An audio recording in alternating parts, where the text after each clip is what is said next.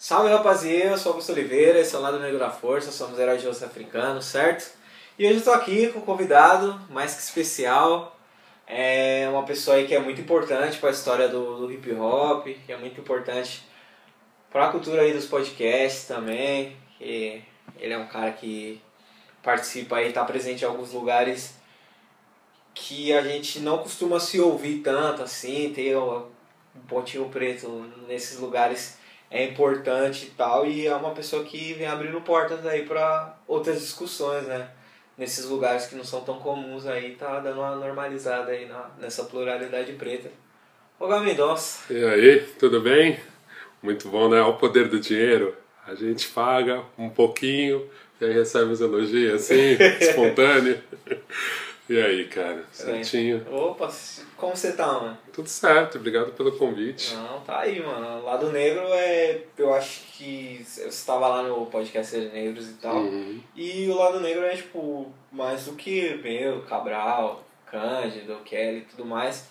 É, é um podcast onde todas as pessoas pretas elas podem participar, assim. Então, por mais que a gente tenha esse viés meio nerd, assim, a gente tá tentando meio que expandir e trazer as, trazer discussões, tipo, pode, pode ser um podcast sobre nada, como pode ser um podcast super sério sobre relacionamentos afrocentrados e tal. Legal. É, eu fico brincando que eu falava às vezes com o Fábio, com o Parte 1, falava, caralho, velho, você roubou o melhor título do mundo, assim. O raciocínio quebrado, porque às vezes é isso, às vezes a gente fica super prolixo, começa a falar de várias coisas, mas no final sempre faz sentido. Que eu acho que tem um pouco até a ver eu poderia pirar muito, entrar no lance antropológico e falar, meu, da cultura griot, da nossa, né, da nossa é. herança de contar história mesmo, né? A gente tem um lance da história oral, mas eu acho que às vezes eu acho que é um pouco da nossa carência, cara. Principalmente quando junta um monte de preto nerd junto, de querer falar, às vezes eu hoje em dia que eu tô mais velho, às vezes eu fico olhando naquele dia do encontro, eu fiquei olhando um pouco de fora, assim, eu achava tipo é divertido eu e é tá gostoso 20 anos atrás eu queria estar aqui. Não sei, 20 anos É, mas é. Mas, tipo... mas acho que 20 anos atrás fazia muito sentido. Eu vou fazer 40 ano que vem. Mas é isso. Mas um pouco de falar assim, cara, que louco, né? Porque eu tinha essa energia, essa conexão, só que os meus pares, eu não tinha. Não, era quase impossível fazer esse recorte racial nos meus pares. Eu lembro que eu ia na Gibiteca quando era na Vila Mariana. E, mano, você contava três pretos na mão os encontros de RPG eram muito poucos mesmo, porque a cultura nerd sempre foi elitista, né? É, porque sempre foi caro, né? Sempre foi elitista, sempre foi elitista. E... Meus amigos compravam os gibis para mim, eu pegava o dicionário, traduzia os gibis gringos, então, sei lá, Homem-Aranha 2099. Tipo, meus amigos compravam o gringo na Devir, eu falava, velho, compra, me empresta que eu traduzo para você. Pegava o dicionário, ficava lá traduzindo e devolvia pros caras. Então eu sempre tinha que inventar um jeito para conseguir acesso, ser um né? nerd de, de baixo orçamento e conseguir estar ali perto. Né? É, essa que é uma parada do, do, do nerd do gueto, né? Nerd de quebrado. É, é, e pra mim era sempre engraçado essa relação mesmo, né? Então pra mim foi bem, foi bem bacana ver o encontro. É, ao mesmo tempo eu gostei muito do que você falou na introdução, né? De ter uns pontos pretos em outros lugares. Porque pra mim também é sempre importante isso, saca? Tipo, cara principalmente acho que a minha geração, é, a gente teve que fazer isso, a gente teve que negociar nosso espaço o tempo inteiro. Para que outras gerações não precisassem negociar tanto. Sim. Só que ao mesmo tempo é isso, tipo, cara, eu não vou perder essa habilidade que eu tive como negociador. Né? Tipo, se eu chegar até agora e isso me deu certo, de aprender a reconhecer as alianças. Né? Eu acho que hoje em dia eu vejo muita gente jovem, gente velha também, tá? Que não reconhece quando a pessoa é uma aliança. É, eu, eu, eu, eu entendo o que você está falando. Que tem uma parada, você também é músico e tal, uhum. que é a questão do direito autoral. Não, só pra gente pontuar esse, essa ideia. Que é, às vezes vai, você vai entrar em contato com uma distribuidora, você vai trocar ideia e os caras vão querer 10 ou 20%. Mas a sua música vai estar lá no, no Spotify, por exemplo, que podcast também tá no Spotify, lá do Negro uhum. e todos os outros. Só que o cara vai querer 20%. E eu vejo que hoje, tipo, eu já sou de uma geração que ela não é mais o. não dá o pico da. não é a gente que vai salvar o mundo, já são os outros moleques que estão vindo aí, Uhum. que pede, às vezes pede conselho pra mim, mas também tem você como referência pode pedir. Mas eu vejo que talvez um pessoal da sua geração, um pessoal da minha, eles são muito, não sei se essa é a palavra certa, mas combativos. E aí tá esse lance. Pô, mas o cara vai morder meu 20%, aí você prefere 80% de alguma coisa ou 100% de nada? Uhum. Que é um bagulho que eu sempre falo pros moleques que colocam comigo, que faz música comigo, que são um pouquinho mais novos que eu. Eu falo, mano, tipo, não tem problema você pegar e fechar um bagulho. Mano, pode ser até com gravadora, porque gravadora é o grande vilão do, do artista independente. Só que ao mesmo tempo que ele é o vilão, ele é um objeto de desejo. Porque, tipo, o. E aí você falou do Partinho, o Partinho é um cara que conhece os Então, mundos e mas, mas é isso que eu falo. desse mercado. a, acho. gente, a gente veio de uma, de uma geração que, assim, cara, você tinha que hackear. Por isso que eu te falo, você tem que entender quem são suas alianças, quem é seu aliado. O Parte 1 conseguiu fazer um caminho que, cara, ele era o cara que a trama precisava ter para ser diretor artístico. O João é um cara que gostou dele. Ele fez uma relação, porque ele trabalhava bem, porque ele sabia do que ele estava falando, né? E às vezes eu acho que tem um pouco, às vezes eu, eu sinto que. Eu não quero botar geracional porque acho um porra essa coisa, sabe? De cara mais velho falando, ah, geração Y, tá. Não é isso. Eu acho que como uma galera mais jovem teve um mercado muito diferente, mano, era impossível ter a Lab. Você entende o que é a Lab? A Lab é uma empresa, uma startup preta. É, Que os dois donos são preto. Tipo, e que dá dinheiro, e que eles tocam negócio, e eles sabem tudo que acontece lá. E eles não aprenderam muito a fazer fora. Ou eu vi, né, o Fiote já me falou, pô, tem várias coisas que eu aprendi no McDonald's. Né, quando eu trabalhei lá. Agora eu acho louco, porque tem uma geração que nunca trabalhou em outra coisa. Tem uma geração que não aprendeu com ninguém e não fez alianças que são importantes. E a geração, tipo, o Partião é um dos caras que mais manja de direito autoral. Tô falando isso, talvez ele fale, nem manja, joga. Tem gente que manja mais, mas assim, é um dos músicos que ele sabe o que ele tá fazendo. Né? Tanto que ele abriu portas pro projeto Manada, assim. Meu, o Partião foi super importante pra gente. E ele sabe de direito autoral. Quantos músicos sabem de verdade de direito autoral? Consegue sentar com o advogado e bater e discutir. Né? Então, às vezes, eu acho que nós, nós negros, como a gente não teve um acesso que essa galera tem, que são esse network natural. Pô, o pai do meu amigo é advogado de direito autoral. Cara, não tem nenhum preto que tem o pai do amigo advogado de direito, natu- de, de direito autoral. Né? Então, como a gente não teve isso, a gente tem que ser muito mais malandro, de tipo assim, puta, mas esse cara é legal. Foda-se que não tem nem nada a ver comigo, não tem a minha vivência e tal, mas esse cara quer me ajudar. É, Você sabe que aperto que o aperto de mão é sincero, que você pode expor algumas coisas, expor algum um plano. Não, ou, exemplo, ou é só business tipo, mesmo, fazer- ou é só business, mas assim, vamos, vamos lá, esse cara é um aliado, isso aqui tem uma troca aqui. Eu sei que esse cara quer isso, que é esse exemplo que você deu. Velho, é 80%, mas assim, mano, eu não vou inventar o Spotify preto. Não, agora. Talvez quando eu tiver grandão, aí eu tô É, parado. é É. aquele, é o- tipo, é o, e o próprio lance do Tidal também. É, né? que a gente viu, não é tão fácil. É, tem, fora, além do, da demanda do mercado, tem os outros chefão que não quer perder esse dinheiro, não quer deixar esse dinheiro embora. Você, como artista, sabe que o Uhum. Tidal é o que paga mais. É. E eu sempre empurro as pessoas quando tem o meu material, eu falo, gente, tá no Tidal também, porque eu- o play do Tidal vale Uhum. mais do que o 10, 3, 10 do, do Spotify e tal. É. E aí a gente, eu acho que esse caminho, né, de ser menos combativo, né? O que a rede social odeio fazer isso também, que é o, com o advento da internet. É, né? As pessoas conseguem ter uma falsa sensação de, de, de controle, de influência até, né? Uhum. Tanto é que eu acho que é perfeito esse termo, né? Digital influencer, porque, tipo, parafraseando, não a frase do Mano Brown, ah, mas na rua, pode ver, mano, tipo, tem gente que tem, sei lá, um milhão de seguidores aí em qualquer rede social, YouTube também é uma rede social e tal, Sim. que anda na rua, mano, as pessoas esbarram, derrubam no chão, não sabem nem quem é, pisando tênis e isso tudo mais, mano, e o cara tá lá, tipo, fazendo É. acordos, ah, fala aí do meu produto, é, ah, tá bom, 10 conto, tá ligado? Num vídeo, faz o spot de 10 segundos, é 10 mil reais. Mas.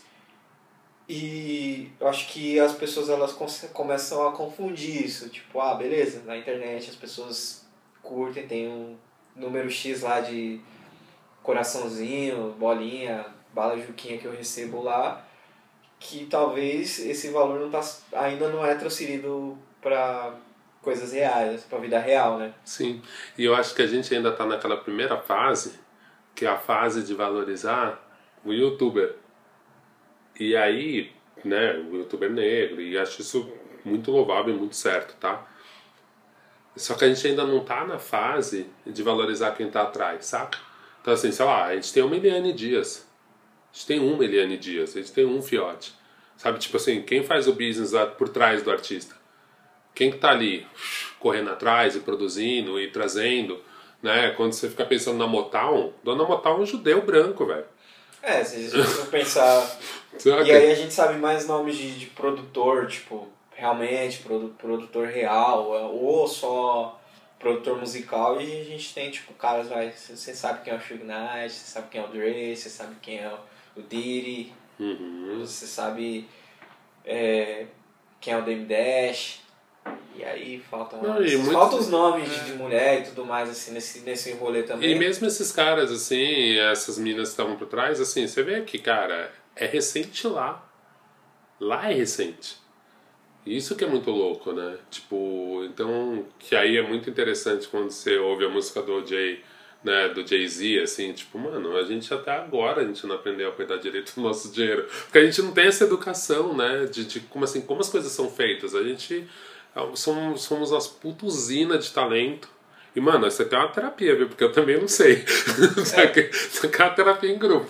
Se eu soubesse, se eu soubesse, a gente estaria gravando no meu estúdio de cinco, cinco andares. Eu estava fazendo o tour do volume 3 de como fazer amigos e influenciar pessoas versão Olga. Né? Tipo isso. E é isso, não é, cara? É uma terapia em grupo. Mas, mas eu percebo isso, velho, que tipo.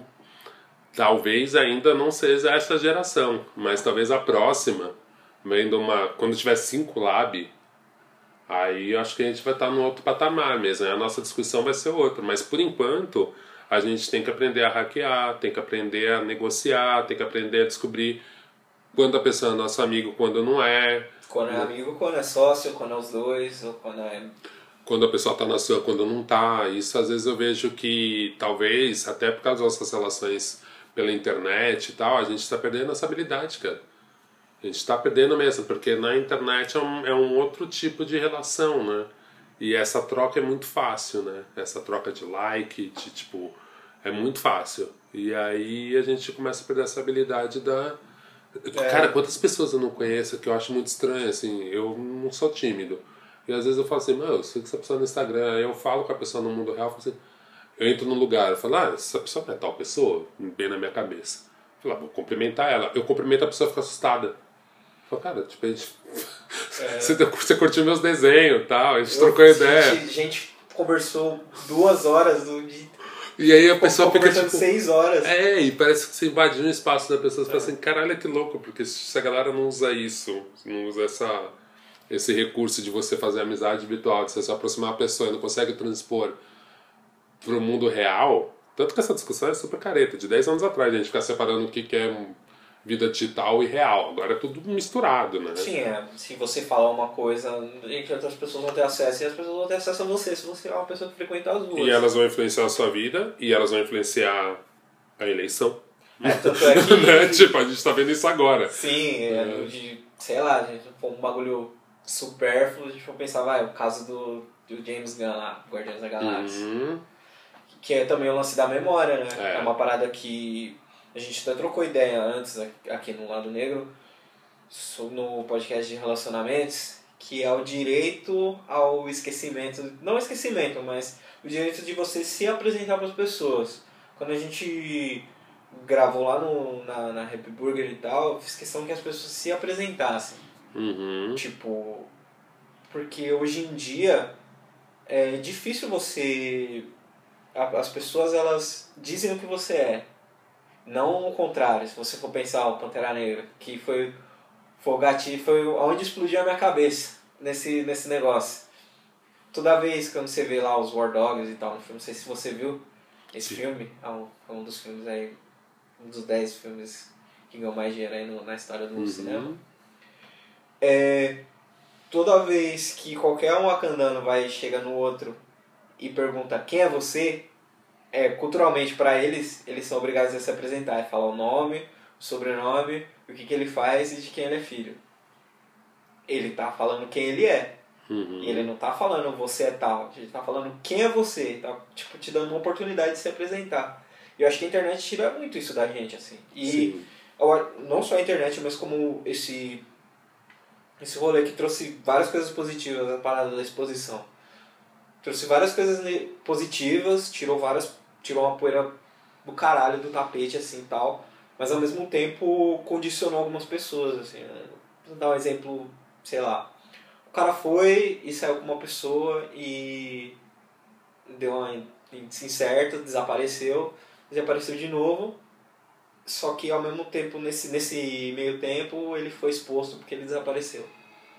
E aí ele vai conhecer outra pessoa que não tem nada a ver com essa história, que não está conectado com aquilo, mas como a nossa memória é eterna agora, e o pessoal está falando até em fim da nostalgia Uhum. por causa disso, essa pessoa não tem direito de, de se tornar outra pessoa, de tipo, ter aprendido com aquele erro, ou que não, não necessariamente é um erro, né? É uma atitude, não sei, na sua época, do 20, 25 anos atrás, um lugar aí um pouquinho mais jovem, você sair, a pessoa não tá interessada, a- ela pode ou sumir, ou ela pode falar tipo, de uma maneira educada ou não, que ela não tá interessada. E você comentar aquilo com seus pares, e só que de alguma forma aquilo meio que se dissipa, assim, tipo, acaba É, eu entendo, eu entendi o ponto que você quer chegar. Eu entendo isso, eu acho que, que é complicado mesmo agora a gente ter o lastro, né? A gente É. tem um lastro gigante e ele vai ficando. Obviamente, eu sou muito feliz de ser a geração que pegou desde o.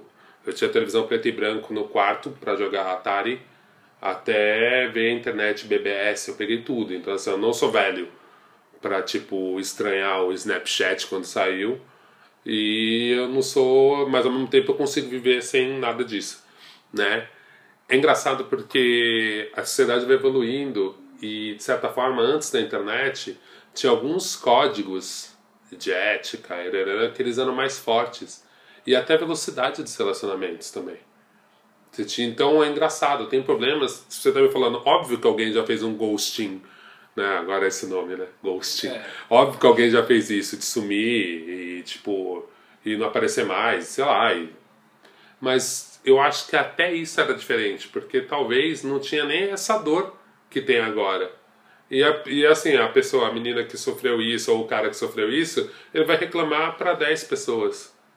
Hoje a pessoa expõe para 5 mil, então é um outro problema. Tudo fica gigante. Ao mesmo tempo, 5 mil pessoas estão falando a mesma coisa, então tudo fica também banal. A dor dura dois dias. O seu post falando, pô, esse cara me sacaneou, essa mina me sacaneou, dura dois dias, velho.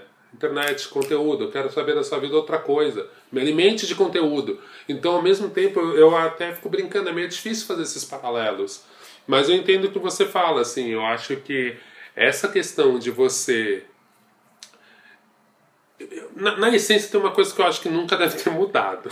Você tem que ser responsável pelas suas ações. Sim, não, a Mas o que eu acho que é mais cruel da exposição na internet é esse julgamento muito rápido, né? Tipo, mas por outro lado, quando você é vítima, isso é muito confortável, porque antes a pessoa saía. Então se E o cara era um as- não psicopata, tem as ideias também, né? Que eu... se o cara é psicopata, ele nunca vai ter a chance de melhorar, a não ser quando essa uma merda muito grande.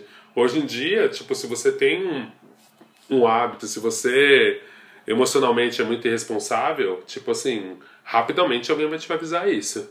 Talvez não da melhor forma possível. O que eu acho mais triste é isso, assim. Obviamente na minha vida eu já fiz cagada e até pelo fato de não ter internet, eu tive gente próxima, com carinho, que conseguiu me explicar e tipo, falar assim, velho, não, isso aqui não é legal mesmo. Puta, você deu uma brecha aqui. Hoje em dia eu acho que tipo de cagadas que eu fiz, se alguém tivesse jogado na internet, talvez a minha resposta poderia ser, porra, fiz cagada, fiquei mal, vou ficar uns dias longe daqui. Ou poderia ser uma resposta super reativa e me sentir vítima e falar, foda-se todos vocês. É, então é isso é isso. foda. Realmente eu concordo com você. Essa questão de você não poder ter um tempo e uma privacidade para lembrar das suas cagadas é, é complicado para aprendizado. Mas por outro lado, quando você é vítima, me parece ser mais honesto, principalmente pensando nessa relação de privilégio que geralmente o homem tem em relação à mulher, né?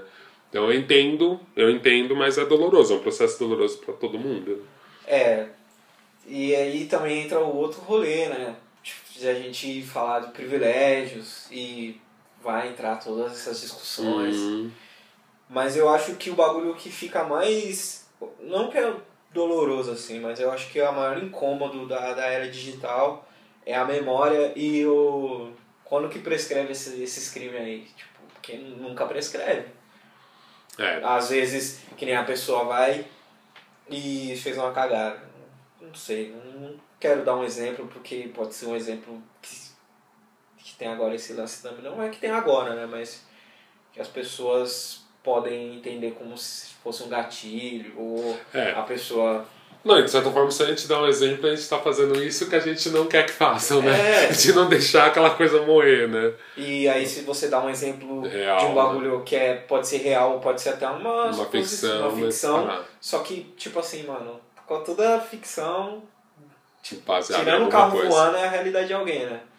Até o carro voando às vezes é a realidade Às de alguém. vezes o cara dá um penhasco. É, mas tem esse lance, tipo, ah, o cubinho de arroz cometeu um erro com o cubinho de sal. E hoje em dia, tipo, mano, o cara vai ser lembrado como. O cubo vai ser lembrado como o cubo Amargo.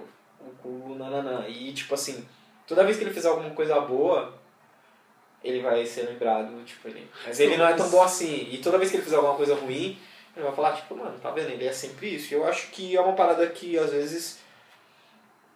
Pra nós, eu lembro de um stand-up do Dave Chappelle que ele fala isso, que é o lance do Bill Cosby. Aí, Uhum. bom, exemplos internacionais não afetam pessoas do Brasil que não foi para os Estados Unidos. É, que é tipo. E até o lance que você falou, né? Do privilégio, às vezes, também, né, mano? Tipo, É, porque era isso, né? O Bill Cosby era um psicopata. Foram 62 mulheres, eu acho que era um número Sim. absurdo de mulheres, né? e... Ele fazia aquilo sistematicamente, né? Sim, tem uma piada que ele amarra, assim, tudo, eu dei risada, porque eu Uhum. sou uma pessoa que eu. Mas eu não vou repetir aqui, porque Lógico. às vezes alguém pode não achar engraçado. Mas tem um lance que, que eles falam que é tipo isso, às vezes que a gente, como preto mesmo, a gente tem uma dificuldade em entregar o outro pra. pra um bagulho negativo, pra uma violência. Não pra uma violência, até uma exposição mesmo, que eu acredito que seja uma forma de violência também, né, mano? De, de É. alguma forma. Não, tipo, sei lá, no caso, como se fosse o Bill Cosby, que a gente falou, mano, cara, estragou a vida, destruiu a vida de mais de 50 pessoas ali. E se você for contar, tipo, que a pessoa tem filho, que a pessoa tem irmão, que a pessoa tem. Mano, só essa rede aí tem um negócio de você conhecer quatro pessoas. Ele usou quatro pessoas, ele usou o mundo inteiro de Uhum. na realidade. Mas tem um lance que as pessoas é, pretas, elas, tipo, mano, se você fizer uma cagada, e eu sei que a bagulho é uma cagada, e eu posso falar pra outra pessoa, eu sei que o bagulho vai bater mais forte em você, tá ligado? É, e Que, não. que vai ser cobrado. E aí a gente acaba é, se resguardando disso, e é um bagulho que tá se perdendo, mas a punição ela não tá. Então, tipo assim, mesmo a gente tá perdendo um pouco essa acessibilidade zoada, que é você poupar a pessoa porque você sabe, pensar o caso do Emitil, mano, cara, ele não fez nada, a mina confessou aí anos depois e tal, mas tipo, o que ele fez? Hoje, ele fez um fio-fio, que é um bagulho inaceitável Uhum. e tal, e ele morreu por causa disso, tá ligado? Tipo, É. E eu acho que a gente tá se encaminhando pra um bagulho próximo disso, só que ao mesmo tempo tem um lado positivo desse não fio-fio, porque se fosse o Bill Cosby não que tem que ser lixado, morrer e tudo mais, mas ele tem que ser responsabilizado pelo aquilo que ele fez. E eu acho que o mundo ele vai se equilibrar sozinho, não tem um pessimismo, É, eu, eu- eu, aí- realismo otimista. É, a impressão que eu tenho é, cara, a gente vai ter que aprender a ser responsável pelo que a gente faz, né? Tanto homens, principalmente, mulheres, enfim, quem tiver no domínio vai ter que ser responsável. Agora, volto a dizer, pra mim a palavra que manda aqui é doloroso, é um processo doloroso pra caramba. É isso, se você entregar um irmão seu que fez bosta, você sabe que a punição, na maioria das vezes, é desproporcional para um negro. Mas, amigo, você fez bosta. Agora, você não precisa ser o cara que entrega, mas você pode ser a pessoa que conscientiza essa pessoa a ponto dela aprender a se responsabilizar Aí pelas coisas que ela faz. Às vezes é, às vezes é um pedido de desculpa, simplesmente, honesto, sincero. Ó, fiz bosta, cara, tô aqui disposto a sofrer as punições que eu preciso sofrer, ou só ter um, um perdão seu. Mas, assim, algum momento a gente vai ter que começar a se responsabilizar. E aí eu tô, acho que nem é uma é questão além dos pretos. O que eu acho que piora quando você é um homem negro é que você sabe que às vezes a proporção, a punição é pior porque você já é visto como vilão sempre. Né? Então talvez a gente tenha um, uma relação de brother às vezes muito forte, passa o pano pro outro, além do machismo que faz todo é, homem se da, sentir como da fraternidade, né? Que as meninas têm a sororidade, mas a nossa fraternidade em alguns pontos. E eu acho que aí também entra o lance da, da tecnologia dos avanços, né, mano? Uhum. Tem um código de conduta que a gente segue, e algumas normas elas estão sendo atualizadas por bem, outras não tão bem assim, mas tem algumas normas que a gente segue, tipo de convivência, uhum. assim, mas. Sei lá. Não, mas normalmente, normalmente o que a gente faz, assim, eu vejo que pra mim é difícil ainda. Não, não é natural pra mim entregar alguém que tá fazendo bosta. Normalmente você se afasta, né? É. é. normalmente você só afasta, você não, você não fica perto. E você não quer nem saber qual é o problema. É. Né? Esse, eu acho que o problema maior desse, desse, desse rolê todo tá aí, tipo assim. Às vezes você vê, vai, vamos pensar um bagulho, sei lá, é foda falar que não é tão agressivo, não é tão grave assim. Mas dentro da escala de coisas que poderiam ser graves que a gente não tá uhum. entregando, não é tão grave. É, tipo, vai, o cara que sai e mete o louco. Ele é casado, ele sai e mete o louco. E aí, tipo, mano, você, tipo, ah, não vou sair. Você é casado, eu tenho o meu relacionamento também. É, você, tipo, mano, ah, então não vou mais sair com o Cláudio. Porque o Cláudio, quando ele sai, ele sempre vai lá no xerebebel e fica com o amigo. Aí eu falo, mano, não vou mais sair com o Cláudio. Tipo, ao invés de você ir lá falar, e aí, Cláudio, mano, por que, que você tá fazendo isso, cara? É, tipo, mano, sua família é da hora, sua esposa é pá, não sei o que, não sei o que lá, mano Vamos, vamos rever essa, essa atitude aí e tal, né? E aí você não precisa ir lá chegar na, sei lá, na esposa dele e falar, pô, Cláudio, você tá, tá vendo a foto aqui no WhatsApp? É, é isso, depois a gente vai aprendendo os recursos para descobrir quais são os casos que merecem dessa discussão, se você tem capacidade de fazer essa discussão, porque às vezes hoje em dia eu já penso nisso, assim, acho que quando era mais jovem eu acho que não. Mas hoje em dia, assim, tem discussões que eu não tenho capacidade, mas eu posso ajudar essa pessoa a achar, a achar o caminho dela. para coisas mais pesadas, sabe? Tipo assim, sei lá, tinha amigos que tinham problema com drogas. Eu, cara, eu sou careta. Eu não tenho nem bagagem para falar. Se eu falar pra pessoa, tipo, eu acho que você tá pegando muito pesado, a pessoa. Você já conhece, já ouviu a palavra do, do Nosso Senhor latinha de refrigerante? É isso. É a mesma coisa. Tipo né? assim, velho, tipo, a pessoa vai falar, cara, tem credibilidade zero comigo, você nem usa droga, sabe? Tipo assim, precisa uma careta. Então, depois você vai entendendo que na maioria das vezes é mais fácil você só chegar pra pessoa e falar, cara, tipo, mano, sei lá, esse seu comportamento não me deixa muito confortável. Mas se você quiser trocar ideia e querer arrumar, porque eu acho que você é meio tosco. E depois você vai entendendo como chegar, sabe? Até a sensibilidade, né? Tem e entender que assim, tem gente que não tem esse carisma, cara. Tem gente que não tem isso, tem gente que realmente vai se afastar dessa pessoa que está com um comportamento muito errado, tem gente que, que vai concordar e vai fazer junto, enfim. Eu entendo que está todo mundo desenvolvendo juntos mesmo, eu, né? E eu acho que é o, é o. Na real, acho que é o. A gente está se encaminhando pro fim dessa arrogância, assim. Da gente, tipo, ah, todo mundo bastião da justiça, nunca saiu com duas uhum. pessoas e não avisou nenhuma das duas, nunca deixou o pedaço de pão cair, pegou e comeu, sabe? Uhum. Eu acho que a gente está se encaminhando para isso. No momento que a gente está agora, a gente está começando a desenvolver essa autocrítica, assim, digitalmente. É. É, é isso e foi legal, que... é, foi legal você falar isso. A gente, a gente não tem uma, uma regra, a gente não formou um, é, etiquetas digitais. E elas mudam muito rápido. Então a gente não formou isso. A gente está aprendendo realmente todo mundo a fazer, apesar, apesar disso, né? A internet não é nova, a, gente ainda está aprendendo a entender qual que é. Tanto que tem coisas que eu acho muito curioso, tipo hoje em dia, você ligar para alguém. Você ligar é um lance assim, meu, você manda o WhatsApp e fala, posso te ligar? Porque já é uma intromissão. Então, é assim, extremamente invasivo, né? Então, só essas camadas de coisas que vão se criando em cima, né? Que é o problema que a gente está tendo agora de. Não, vou falar real pra você. Você falou de hum. ligar, falo o áudio. As pessoas é. que mandam áudio, elas têm um lugar reservado pra, no Bad Place. Não sei se você assiste The Good Place. É. Mas tem um Bad Place onde você só recebe áudios. Sim, total. Você, você recebe o áudio e todos os áudios são gemidão. é, eu já, eu já, eu já aceito áudio. Não, eu aceito áudio, tipo assim, eu aceito áudio de pessoas que eu respeito, que eu gosto Uhum. muito, tá? Que tem intimidade.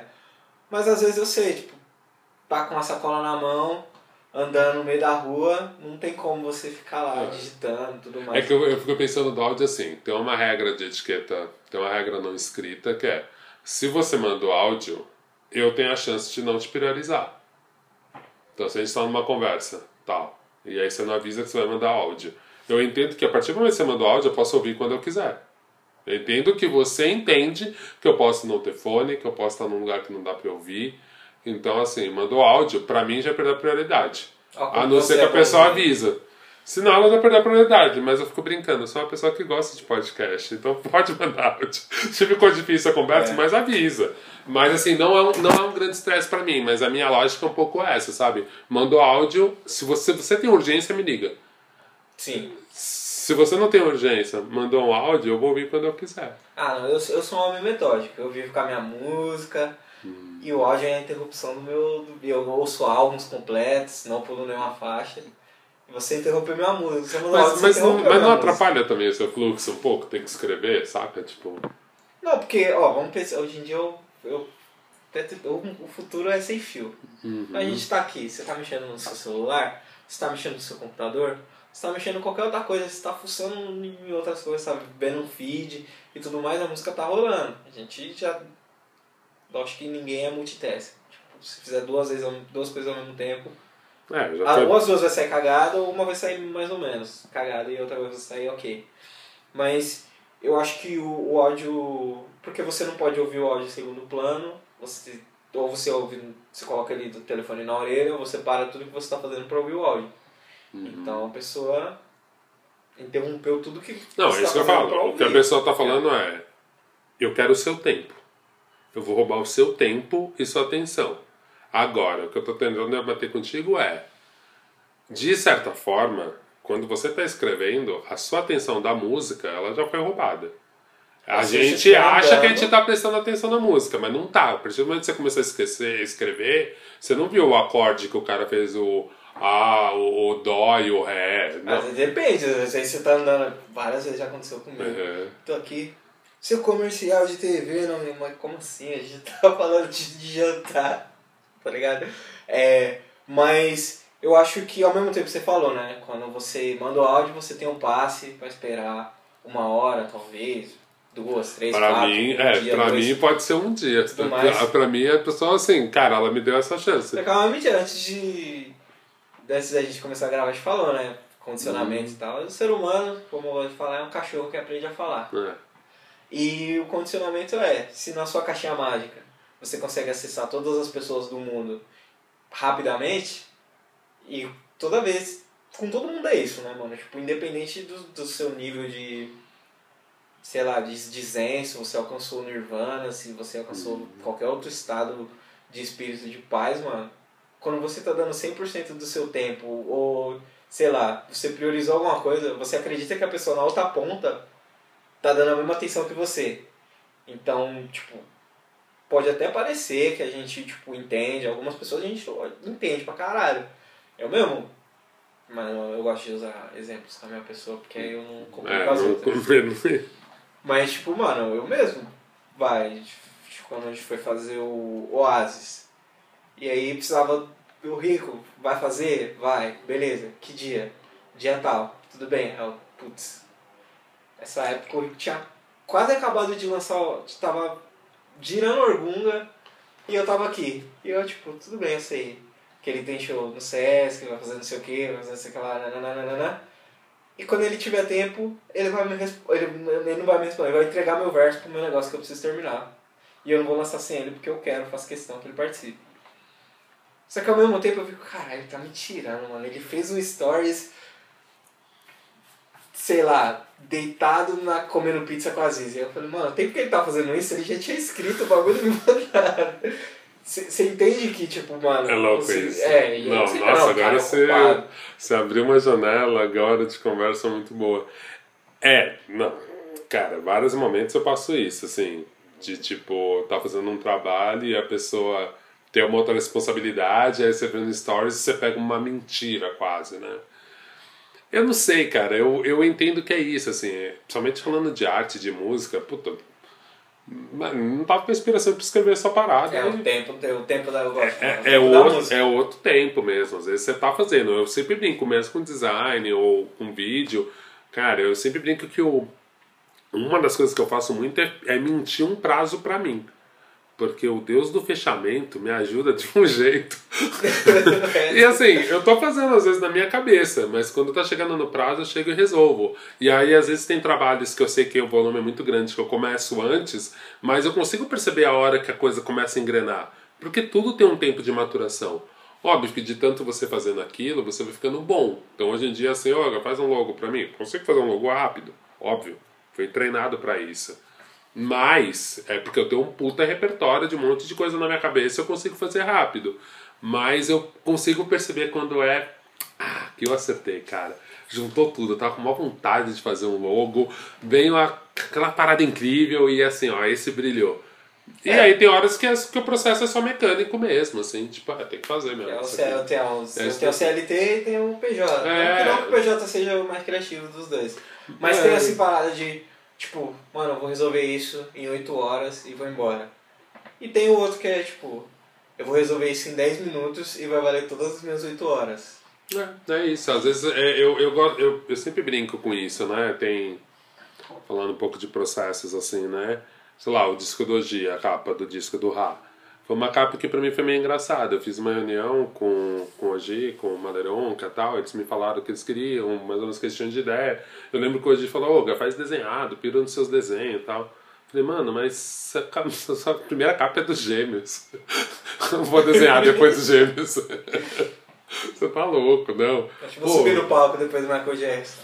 É isso, né? Cara, deixa eu ver umas fotos suas, me dá umas paradas suas. Eu vou pensar aqui, eu tenho mais ou menos uma ideia de uma coisa que eu quero fazer. Mas, putz, vamos relacionar com o lance do picho. Gosto pra caralho da estética, gosto das paradas que você faz. E tem a ver com o jeito que a gente se conheceu tal. Ele é, né? Falei, porra, acho que tem mais a ver, me dá uns albinhos de foto tal. Fui na casa dele, peguei o albinho e tal. E quando olhei, achei as duas fotos que eu precisava, que eram incríveis. Ele com 15, 16 anos, tapando o rosto, foto de frente e de costa. Que o Pifo fez, que o Pifo Cadu, que é um amigão nosso. Uhum e, tipo, cara, tava tudo perfeito, assim, sabe? Tipo, eu falei, mano, tá aqui, ó, a história tá aqui. E aí eu falo, cara, do ponto de vista de design, foi muito fácil fazer a capa. Eu já tinha mais ou menos uma ideia, eu sabia, eu conceituei um pouco a fonte. Eu falei, cara, você é um cara de quase 40 anos, você não é um moleque, então tem que mostrar isso no seu disco, que é de cultura urbana, e cultura urbana não é sempre super jovem, sabe? Ao mesmo tempo eu quero remeter você quando você começou lá atrás, com a idade que você tinha, quando o rap fazia muito sentido, quando o hip hop fazia muito sentido para você, né? Continua fazendo, mas quando te pegou, e eu acho que é isso, e fui pirando e olhando. E às vezes é isso, às vezes vem o pacote inteiro. Mas se eu não tivesse a habilidade que eu tenho de ter começado a trabalhar com 16 anos na área, talvez eu não sacasse toda a genialidade daquele momento e não conseguisse fazer uma capa legal. Deixa, beleza. Ia ser a capa 18 horas trabalhando, fazendo um desenho foda, pirando nas ideias, fazendo um puta desenho, mas que não teria alma que tem de eu achar uma foto do cara que, puta, tem 10 mil histórias ali, né? Se conversa pra caralho. E uma coisa que eu gosto bastante quando eu consumo arte, tanto quanto eu consumo quando, quanto eu faço, que é o lance de fechar, assim, né? do, uhum. do ciclo. Por que, que essa capa é assim? Tipo, vamos pensar, ah, um college dropout, tem o dropout uhum. bear, e tipo, aí você vai ver a história por trás do bagulho, às vezes a parada nem tem tanto significado na hora, né? Que o Dropout Bear do, do Kanye West Isso. e tal. É, ele foi tirar foto numa quadra de uma escola e tinha uma fantasia de urso lá jogada, tá ligado? Mano, veste isso aí. Só que o bagulho tem tudo a ver com você sair da escola e o disco diz muito sobre isso. Tipo, mano, não é só o conhecimento técnico, não é só o que você aprende de uma maneira formal fazendo coelhos uhum. voadores é, ele tem todo um bagulho de você trampar de uma maneira alternativa, mas ao mesmo tempo ele respeita esse conhecimento técnico que você adquire, esse esforço uhum. e tal. Só que, mano, o cara achou o bagulho no, no canto do, do lado do vestiário, tudo sujo, suado e tal, e decidiu aquilo. e aquilo que permeia a carreira do cara para sempre, assim, mano. Uhum. Mesmo ele não usando mais, as pessoas vão e estilizam ele pro visual que ele tá hoje. Talvez Sim. o bonezinho do, do agente laranja, talvez ele meio perdido, sei lá. Mas é uma parada que faz sentido, e faz sentido até hoje. Tanto é que ele continua sendo atualizado e tal, e tem essa inspiração. Se você também for pensar, vai, sempre gosto de citar o Jay-Z, é o meu rapper favorito. O lance do Reasonable Doubt, tudo que ele permeia, as skits e tal. Que é esse lance dele ser o cara que tá ali meio que Scarface, cometeu um crimezinho pra entrar num lugar melhor. E isso vai girando na, na carreira do Jay-Z até o 444. Dele falar, tipo, mano, eu vendi droga aqui, ganhei dinheiro pra caralho, gastei tudo nos carros, podia ter comprado esse prédio, que agora custa 10 vezes mais do que eu- quando eu poderia ter Uhum. comprado. E eu fui otário. Jovens, ou não tão jovens assim, ó, guarde o seu dinheiro. E uma parada que eles falam, né, pra gente, isso aqui tá meio... Que é um bom nome, você falou, raciocínio quebrado, acho que pode ser o nome do, Mais um. do podcast. Fábio vai processar a gente. vai chamar. É, que é o lance. Nossa, fugiu. Ele, ele veio, mas ele foi embora. Que é o lance da liberdade financeira é a única. Não é a nossa única esperança. Eu não vejo isso, que ele fala né, na, na história do OJ e tal. Eu não vejo isso, liberdade financeira, como liberdade para nós pretos. Eu vejo como uma liberdade. É, não, eu acho que faz muito sentido na sociedade americana. Na nossa é mais complicado. Assim, o capitalismo não funciona direito aqui Se também. pá nem lá. Tipo, mas eu acho que é, É, uma mas- ferramenta de inclusão foda. Dinheiro é. Não, É, o Photoshop foda. dinheiro é necessário, mas eu só acho que ele maquia um monte de, de, de problemas que a gente tem, entendeu? Sim, você vê o, o caso do. E é isso. Do Colin Kaepernick mesmo. Os caras, tipo, ah, mas ele vai ficar sem jogar. Foda-se, ele é rico, mano. Tipo, você vê o caso do Aranha. Foda-se, ele tem dinheiro. O Jô, né? Mano, ele tem dinheiro. mano. Mas, mano.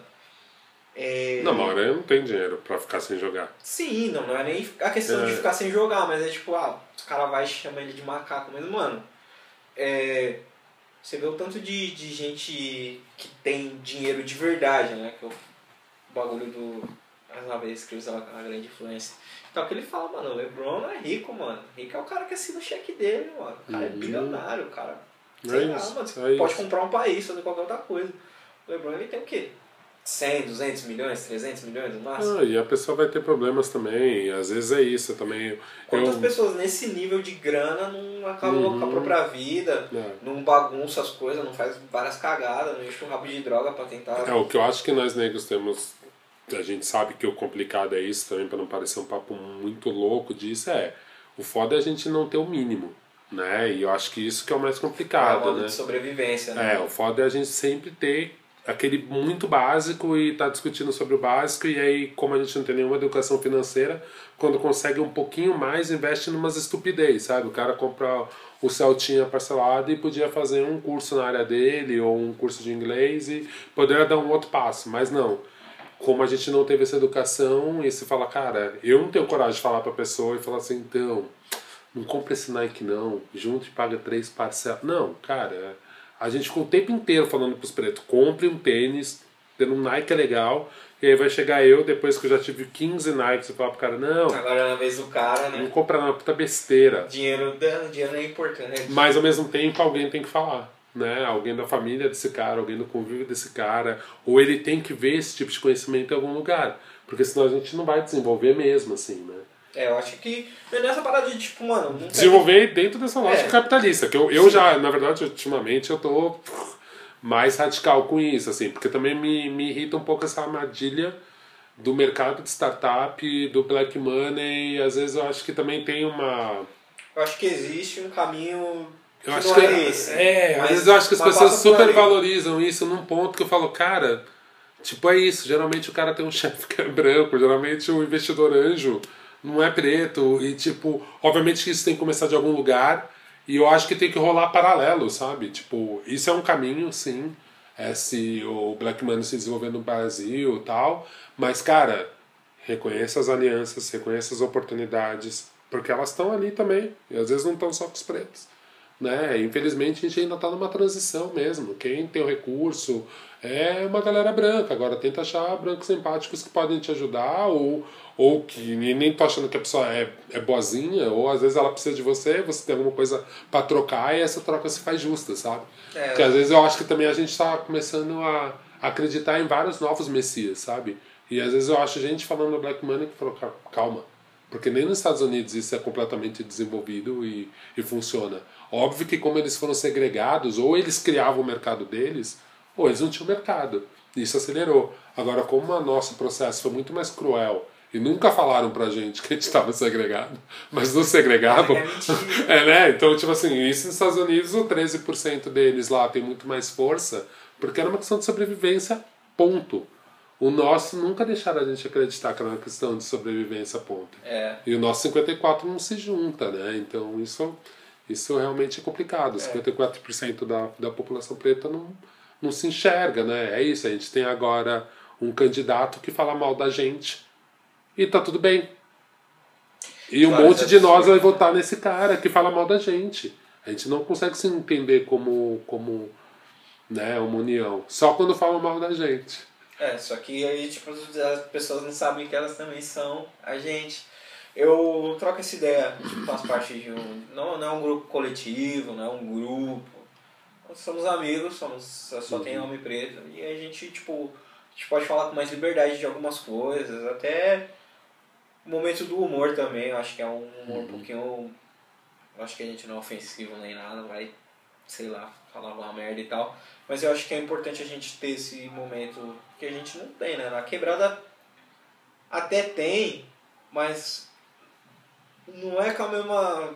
Não é o mesmo diálogo, assim. Não é, não é uma porta uhum. do bar. É tipo, não, vamos trocar uma ideia aqui. Às vezes chega no nível da gente dar uma filosofada, chega no nível da gente pegar e falar, não, mas a conjuntura de todas essas ações aí, o uhum. momento político, tem, tem esse, esse rolê. E tem a hora que fala, nossa, Angela Bacedo, 60 anos, tem idade pra ser minha avó, mas se ela me ligasse hoje, eu pegava o avião e ia lá. Tá ligado? Tem, tem esses dois rolês uhum. e tal. E eu sempre falo pros caras, fala tipo, mano, a gente não vai se unir nunca e tudo mais. Eu acho que parada é, mano, a gente vai se unir, mas eu falo assim, você tem que cuidar dos seus pretos, mano. Quem que são seus pretos? É seu primo? É o amigo do seu primo? Vai até o amigo do seu primo? Então beleza, mano, você vai cuidar dessas pessoas. Esse é o seu quilombo, você vai proteger esse. Com esse quilombo você pega e negocia com o outro que está ali do lado. Uhum. É um que só tem mulher preta, beleza? Vamos aqui. Nossa, só tem homem preto. Vamos aqui, ó. Tá vendo? Os caras estão matando nós, estão matando vocês também. Então, vamos juntar aqui. Não, e eu acho que é um bagulho é... mais é, de célula mesmo, assim. É. é uma atuação em célula. Eu acho que a gente vive muito. Sempre tem essa fantasia, né, de que. E tem essa falácia aí, época de eleição, né, de que. Ah, se Xanders tantos por cento votar Se toda mulher votasse mulher, ganharia. não, não é nem isso. É tipo assim, ah, tô cansado desses candidatos. Ah, vamos não, todo mundo anular o voto. Não, isso é que eles vão ter que chamar né? novas eleições. É, é não besteira, é só uma mentira. É uma utopia. Mas é uma, besteira, é uma besteira mesmo. É tipo a mesma coisa de você falar, pô, se todo mundo pegar o seu papel do chão, eu acho que funciona se todo mundo pegar.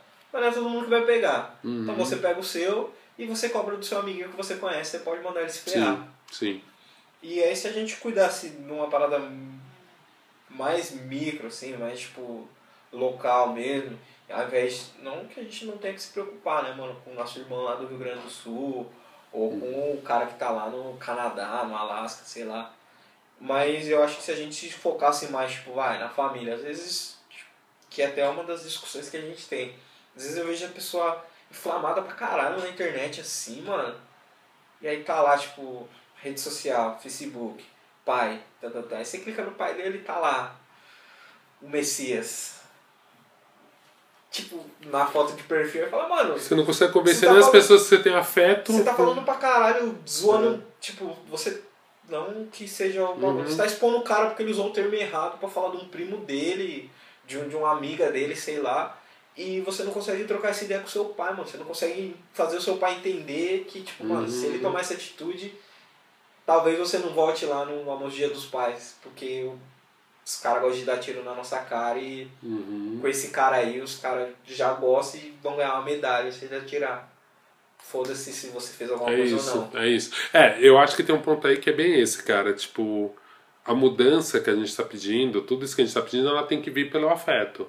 Eu acho que, de certa forma, principalmente por uma transição que o Brasil vem sofrendo, eu acho que os negros, principalmente nisso, o senso de comunidade se perdeu muito. Eu acho, isso agora é completamente da Taoga, tá? Não tem base social nenhuma, é só experiência minha, uma percepção minha. Mas eu percebia isso. Quando era menor, as igrejas, não existia tanta igreja neopentecostal. Existia, existia igreja batista, presbiteriana. E eu percebi um senso de comunidade mais forte, sabe? Obviamente a quebrada aumentou muito mais, exponencialmente tem muito mais gente. E aí a gente foi dividindo tudo em tão pequenos nichos, né, em células tão pequenas, e essas células não se conectando direito, e parece que cada um está brigando pelo seu reino, que aí eu fico meio na dúvida, sabe? Como a gente faz para juntar? E aí que eu acho que eu concordo contigo nesse ponto, no sentido que é pelo afeto. Agora, se você não consegue convencer alguém que você tem afeto, como você acha que você vai conseguir convencer alguém que não tem afeto algum? Principalmente em questões como essa, né? Porque para eu de certa forma, se eu não tomar cuidado, quando eu falo, meu, você acredita nesse cara e nessa proposta, eu tô falando, você é um idiota que acredita nesse cara, você é um ingênuo. Sei lá, eu posso tentar achar um monte de palavra e. Mas até a mais leve de todas é, mano, hoje em dia. Não, não e, é assim. Gente, não é que a gente tá mais sensível, mas é que é o lance digital influencer. Eu falei, digital é. influencer. E aí tem o lance da memória também. Ninguém então, mas eu tomo, eu tomo, é, história, mas eu tomo muito cuidado com isso for. também, cara, de tipo, sei lá, porque tem horas que não tem outra palavra, sabe? Tipo, a gente tá falando aqui do, do Bozo, e é um pouco isso, assim, a partir do momento que o cara cruza o limite da intolerância, quando o cara fala que morrer preto pra mimimi, aí ele já me dá uma credencial pra eu, tipo, calma aí. Então, se a pessoa ouviu isso e aceita isso, ou ela é mal informada, completamente mal informada, ou ela é mal intencionada. Se você falou ele, não, mas que não sei o que, tipo, mano, não tem mais. O cara disse, agora se você tá na época da pós-verdade, que a pessoa diz você não acredita, é o azar teu. Então eu também tô na época da pós-verdade e eu acredito que esse cara disse isso. Porque ele disse isso. Pra mim é isso.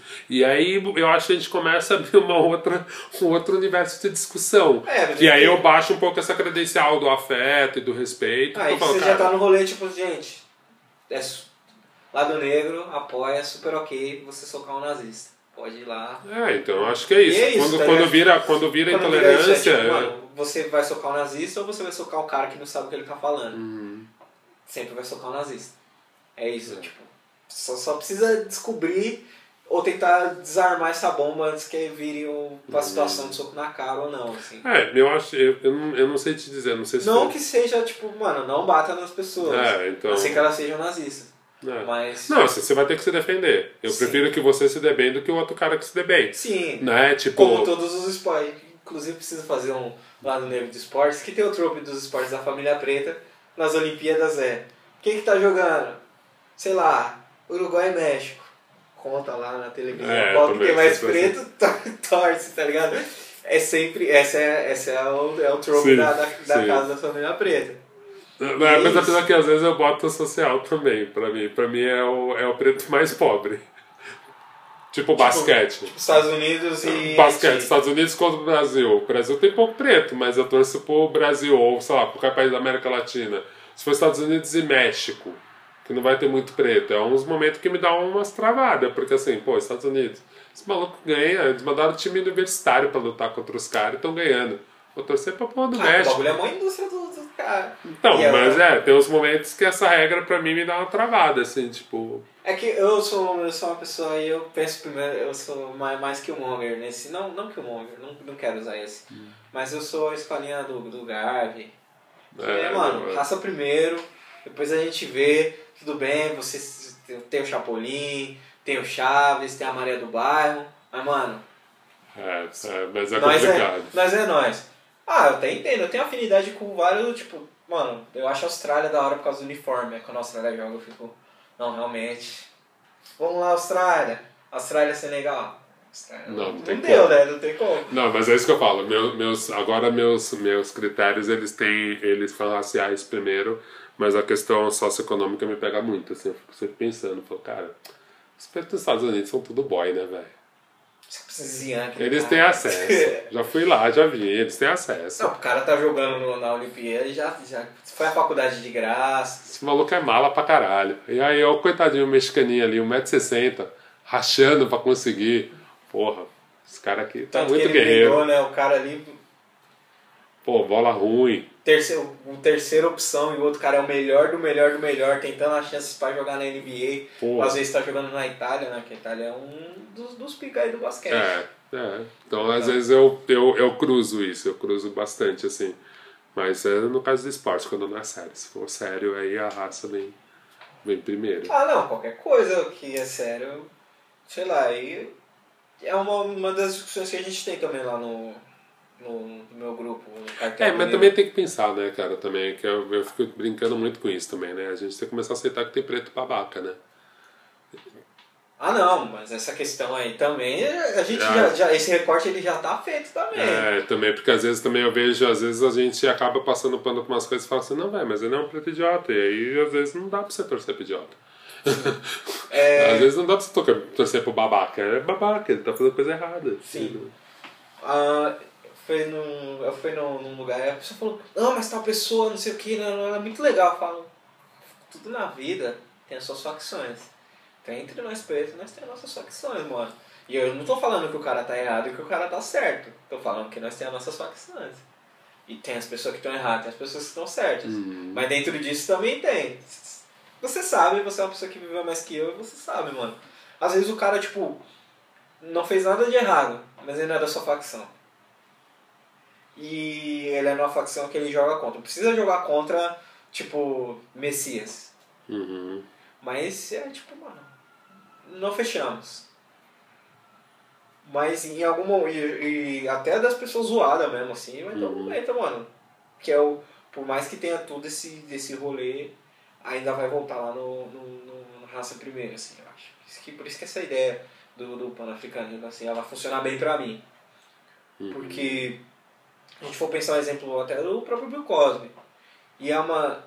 Eu, eu sempre, quando eu vou discutir com uma pessoa que está aberta a trocar essa ideia, eu gosto de usar esses, não exemplos, mas essas situações. Porque o bagulho dá uma bugada na nossa cabeça mesmo, né? Tipo, se for pensar um Bill Cosby, um Bruno da vida, assim, que, tipo. O cara fez um bagulho, mas ao mesmo tempo, será que a gente tá cobrando ele, tipo, muito pesado, apesar do crime ser pesado, e qual que é a régua que a gente usa pra fazer isso? Porque quando foi o outro cara que não era preto, a gente, tipo, deu uma malhada, mas Uhum. aparentemente geral esqueceu, mas é um bagulho que não pode esquecer. E esse é um bagulho que, tipo, é muito complexo, assim, é uma parada que eu sempre faço questão de só discutir entre pessoas pretas, assim. É. Desde, tipo, ah, pô, Michael Jackson, artista nananã, sempre que tem, não sei, qualquer um, sempre, sempre que alguma coisa acontecia nos Estados Unidos que ia dar uma zoada, acusar de pedofilia Michael Jackson. Não, não é minha teoria da conspiração, mas eu vi em algum lugar, tipo, algum stand-up da vida, e acontece isso e as pessoas ficam, não, mas ele era zoado, e não, não, não, mas ele é o rei do pop e tudo, tudo mais. Mas ao mesmo tempo eu vejo que numa era pré-internet, se fosse hoje talvez, não ia ter choro nem vela. Ia ser apagado, ia tipo. Não sei se com razão ou sem razão, porque nunca foi comprovado, Não mas sei, também velho. várias Esse- acusações. Não, isso é muito louco, né? Abre, Mas abre... se pensar o Woody Allen, por exemplo, que a gente tava falando do Mos Def, no Mr. Nega tem essa coisa, né? Tipo, ah, teve um maluco caiu, emitiu, morreu, nem era verdade. O Uhum. Woody Allen casou com a enteada, enteada é quando é filha do... Isso, com a filha adotiva. Casou com a filha do tio dele, menor de idade, já tava fazendo coisas. Lançando filmes. Até hoje aí, ganha Oscar. Todo mundo. Realmente. Mas ele é um bom cineasta. Qual Não, é mas a- assim, hoje em dia ele já não consegue tanto, né? Ele teve. Ele Não, sofreu não. retaliações e tal. Sim, não. mas eu nem quero ficar passando pano, porque eu acho que é bem nesse- complexo. nesse rolê, é. mas, tipo assim. Mas a lógica a Não, é isso. Se ele fosse negro, a gente sabe que ele não estaria aí, né? Ele não ia estar, mano. Não, é a mesma coisa do Mike Tyson, né? O Mike Tyson, tipo, meu, deu um desvio, e que foi um desvio grave e tal, foi uma acusação, né, né, né, e, meu, é isso aí. É, é muito mais pesado do que, sei lá, o Axel Rose. Né? Tipo, a gente sabe que é isso mesmo, é mais complexo e é mais difícil. Mas eu acho que nesse julgamento pessoal, eu acho que cabe a pena, cabe, cabe pra gente ser honesto com a gente mesmo, sabe? Eu tento ser o mais honesto comigo mesmo, sabendo que eu tenho um forte viés de confirmação de tipo olhar pro cara que parece comigo e ser mais brando com ele. Eu sei dessa minha dificuldade. Então eu tento ser mais honesto comigo e falar, cara, tenta achar o que você acha que é mais certo aqui preste atenção pra você não sair jogando de cara. É. Ah, mas tem uns caras que não dá. Arkele mesmo eu já, já falo logo. Teve, acho que foi na Discopédia esses dias especial. Acho que foi especial Ah, Arkele. Chris Aí- Brown, cara. Chris Brown tem uma raiva profunda, cara. Então, é Chris Brown. Chris Brown não consigo entender. Não, não passo pano de forma alguma, Não, não, nível. Jamais, não, jamais passaria a pano. É. Mas é uma parada que. Ele, ele é o bagulho que eu não. que eu menos queria citar, assim. Porque ele é um mano que, se ele não fosse o Chris Brown, que é a parada que eu falei antes do Anderson Paak, eu nem cheguei a falar que você viu também, você foi no show, né, Uhum. mano? Que é lá, o Free Nationals tocando, fazendo a abertura, ele não fala nada, ele chega no meio do palco, abre o sorriso e tá todo mundo no bolso dele. É. Já era. Cara, um Se o Chris. Brown não fosse isso, mano, ele já tinha, mano, sei lá, morrido de cirrose e encostado em qualquer canto, tá ligado? É, mas eu não E ao sei. mesmo tempo- é, Mas você vê na história do Chris Brown, você fala, cara, tipo, você é mimado, velho. Sim, Você não é o cara que, tipo, se fudeu pra caralho, larará, vários problemas, pá. Não, cara. Não, ele é um cara que estourou muito cedo também, e lógico que tem. E a parada da. Não que seja, mas tipo. Esse lance de violência doméstica, ele é um ciclo, né, mano? A família Sim. dele teve, e ele foi um maluco que ele não conseguiu quebrar esse ciclo no momento que ele ramelou ali, né? Tipo, Puta, mas é o que eu falo, cara. O que, que você faz com o pós? Você fez essa merda. Você não conse- Ele não foi um cara que consertou bem. Por isso que eu falo, acho que talvez até a tônica das conversas tem que ser. Mano, a gente tem que aprender a pedir desculpa de verdade. é. Né? Tipo, eu acho que às vezes eu acho que pra mim me dói mais isso, assim, é um cara que ele não soube consertar. Né? Nem diminuir, assim, ele continuou, tipo, uma relação bizarra com, com a Rihanna e, e se fala, cara, não, você não entendeu. E aí que eu acho que é foda, assim, né? Do que eu, que eu tenho mais dificuldade de entender ele, é que eu acho que ele não tá nem aí mesmo, assim, sabe? Ele não tá nem aí mesmo. Não é uma questão moral, eu acho que ele realmente, tipo assim, velho. É isso aí, fiz bosta e já era. Tipo, meio biel, assim, saca? Tipo assim, ah, é. Bom, acho é tão que- grave assim. Não, na mesma, na mesma. Eu, eu não sei, porque eu percebo, tipo, acompanhei pessoas que foram fãs do Chris Brown, continuaram fãs, pessoas que deixaram de ser fãs, e eu sou uma pessoa que eu sempre vi o Chris Brown como um cara que fez umas músicas ali 2004, 2005, 2006 que eu achava Você conseguiu separar mesmo. E ao mesmo tempo, eu prestei muita atenção, tipo, depois, assim, vai, se você for pegar em 2015, assim, e tal, depois da época que ele teve a filha dele e tudo mais, eu acho que hum, não que ele não ligou, eu acho que ele sofreu pra caralho com aquilo, talvez por, por motivos errados, talvez em algum momento ali também ele pegou e viveu mesmo a sofrência, tipo, de ter machucado alguém que ele realmente amava. Não sei se Hollywood, relacionamentos, essas coisas. Mas de ter machucado uma pessoa que, tipo, mano, você não. Que só espera amor de você e você vai lá e dá um soco na cara dessa pessoa, assim. Diferente de você bater no seu irmão, sei lá. E teve esse lance de, dele ser uma pessoa que ele foi muito amada desde cedo, assim, as pessoas têm uma entrega muito sincera pra ele. Né? E, E nesse sentido que eu falo dele ser mimado, que pra mim não é diferente ele e o Justin Bieber, mas sabe que o Justin Bieber se é tratado diferente nessa situação. Sim, Que eu acho que esse é o problema do racismo. Mas eu não acho que ele é diferente, entendeu? Quantos, quantos atores mirins, gente que foi que teve a mesma criação e não sai socando a namorada? ao mesmo tempo. Então, Tipo o Drake. desse. Mas o Drake tem, tem histórias. Tem história, não é- ele não é um Não, macho não, não perfeito falando- como nenhum é, não, mas não assim. Tô falando que. Não tô falando que ele, tipo, agrediu até porque eu não tenho provas. E mesmo assim, se eu estivesse falando aqui, eu acho muito difícil do Drake me ouvir e lançar uma diss pra mim.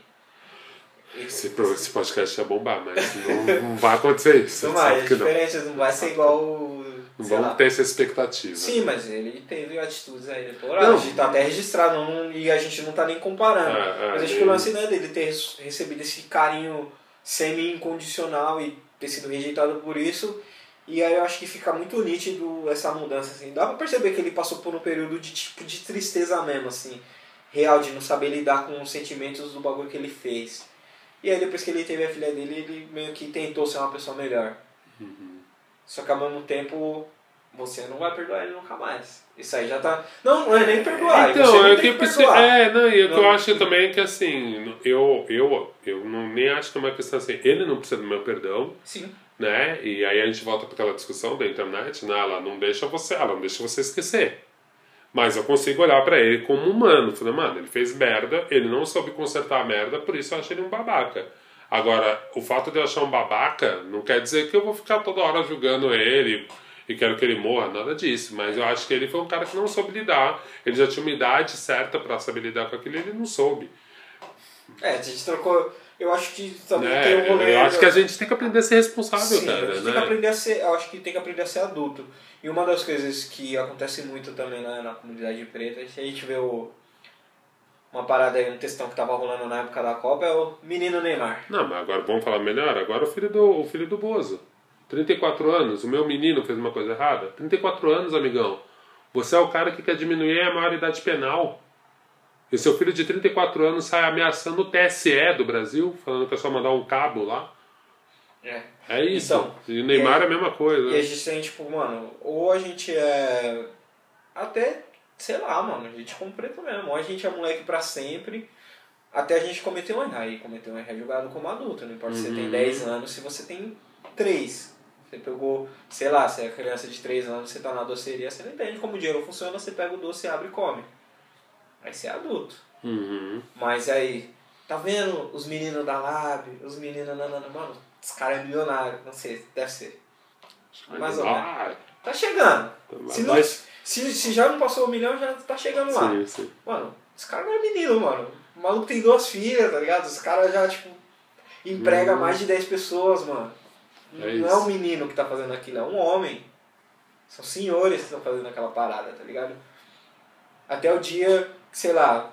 É que é sempre engraçado essa coisa do menino, né? Quando você é mais velho, você vai ficar chamando os outros de menino a vida inteira, mas eu tô entendendo o que você tá falando. E, tipo, não, na, não só na, na sociedade norte-americana e tal, que a gente até falou o lance né, da, Uhum. do, do Drinking Age, que é tipo 21 anos, e aqui, mano, a gente tá aí, tá a feijoada lá na, na sua casa, você tem 10 anos, alguém vai e te oferece um copo de cerveja pra você saber como é. Hoje em dia eu acho que as pessoas estão bebendo menos, Sim. não sei. Ah, também. Bebendo menos e estão mais conscientes dos efeitos que as substâncias têm nas pessoas, então tá chegando na idade certa e estão eu- rolando as conversas certas. É, é, no, no Dataoga, no Dataoga, eu acho que as pessoas também já não estão confundindo tanto bebida com masculinidade, né? Tanto que eu vejo, assim, tem muita mulher nova que bebe. Na minha época, quando eu era adolescente, a gente tinha uma coisa, tipo, super moralista e machista de, tipo, é, essa menina bebe demais. Tipo, Você bebe que nem homem. é, esse tipo de estupidez que você fala, cara, hoje em dia já. Ou mesmo, tipo, a sua sexualidade tá atrelada disso. Como você não bebe? Você é menina? É, é aquela parada, tipo, chega, você chega num lugar, você bebe, eu, tipo, mano, você tem um suco? Ah não, tem refrigerante. Eu, putz, eu não tô bebendo refrigerante. Você tem água? Tem. Aí o cara fica tipo, e aí, mano, bebe. Você bebe? Não. Você fuma? Não. Ah, então você não transa também. Não sei. É, não, e eu, e eu lembro de tem coisas que eu, que eu me policio pra não fazer, porque eu fazia até muito tempo, até pouco tempo atrás, essa coisa um pouco tipo. É, ah, não bebo nada tal, mas acho que uns. Só, os drinks que eu gostei são os drinks de garota. Eu, tipo, hoje em dia eu já paro com isso, quero os drinks docinho. Ah, Sex on the Beach, Amarula, tal, foi besteira desse tipo. E aí eu lembro, ah, essas coisas eu quase gostei, parece sobremesa tal. E a pessoa ficava meio assim, tipo, é, não é bebida de menina. Hoje em dia eu não vejo que ninguém mais fala isso, mas um tempo atrás as pessoas falavam, achava meio curioso, assim. É, hoje ou a pessoa. A gente vê uma cultura muito americanizada fala, eu gosto de soft drinks. São esses aí. né? É, então, é, é assim, o meu vocabulário pra isso é Ou eu ridículo. gosto de essas coisas mais doces, não sei o É. quê, menos álcool e tal. Mas eu acho que a gente tá se encaminhando pro, pro, pra, essa, pra essa parada. E aí, mano, entra todos os nossos estigmas, todas as nossas doenças, a falta de, de contato com a nossa saúde mental, né? E voltando também Uhum. pro lance das redes sociais, eu, mano, sei, eu sou viciado Vox, Nerdwriter, essas coisas assim. Uhum. E eu lembro que em algum vídeo desses tava falando que a gente tá começando a perder um pouco desse engajamento social, né? Até que se falou. Hoje em dia, se a gente tá num círculo assim, se é, uma pessoa, se é um círculo pré-internet, eu sou pré-internet, porque, tipo, mano, 91, vai, 99 não tinha internet na quebrada ainda. Uhum. Poucas pessoas conseguiam achar um computador do milhão, ter uma linha telefônica e tudo mais. Aí quando chegou, chegou assim. É, tinha Lan House, né? Ah, mas aí a Lan House a gente já tá tipo 2002. Mas É, então é uma falando coisa ali- privada. É, pré-internet de verdade, assim. Então a gente ainda tem, e aí, falando né, os códigos da rua, como se portar, como conhecer pessoas, Uhum. entender o sarcasmo e essas paradas que são atribuídas a pessoas neurotípicas, que são pessoas que não estão no espectro. Uhum. E aí a internet, a comparação é com o negócio. Foi o pessoal lá que falou, não sou eu que estou falando, mas eu acho que faz até um pouco de sentido. Que as pessoas que são neuroatípicas, né, que estão nesse espectro aí, Asperger, de, de autismo Uhum. dos graus e tal, eles não têm a percepção da nuance, né? Eles veem o mundo. Se você falar, também ela tá dando bola pra você, é igual o Fantástico Mundo de Bola, ele vai imaginar que ela tá realmente dando uma Uhum. bola. E a gente acaba perdendo muito dessa nuance porque, mano, é muito texto, texto não tem tom de voz, texto você tem que falar ah, isso, isso, isso e isso. E aí, lógico, por mais que tenha o meme, você tem que saber interpretar o meme, que é a interpretação visual e tudo mais. E aí, tipo, isso não tá sendo transferido tão bem pra rua, que não transfere tão bem pro cérebro de desenvolvimento do moleque Uhum. de 15 anos que não tá entendendo que às vezes ele tá até numa rodinha ali, as pessoas estão zoando ele, sem zoar ele, sem rir da cara dele. Ou até de uma menina mesmo, que É. as meninas estão trocando ideia ali, falando vários bagulhos sem falar nada, e os moleques não tá entendendo isso que as meninas tá falando.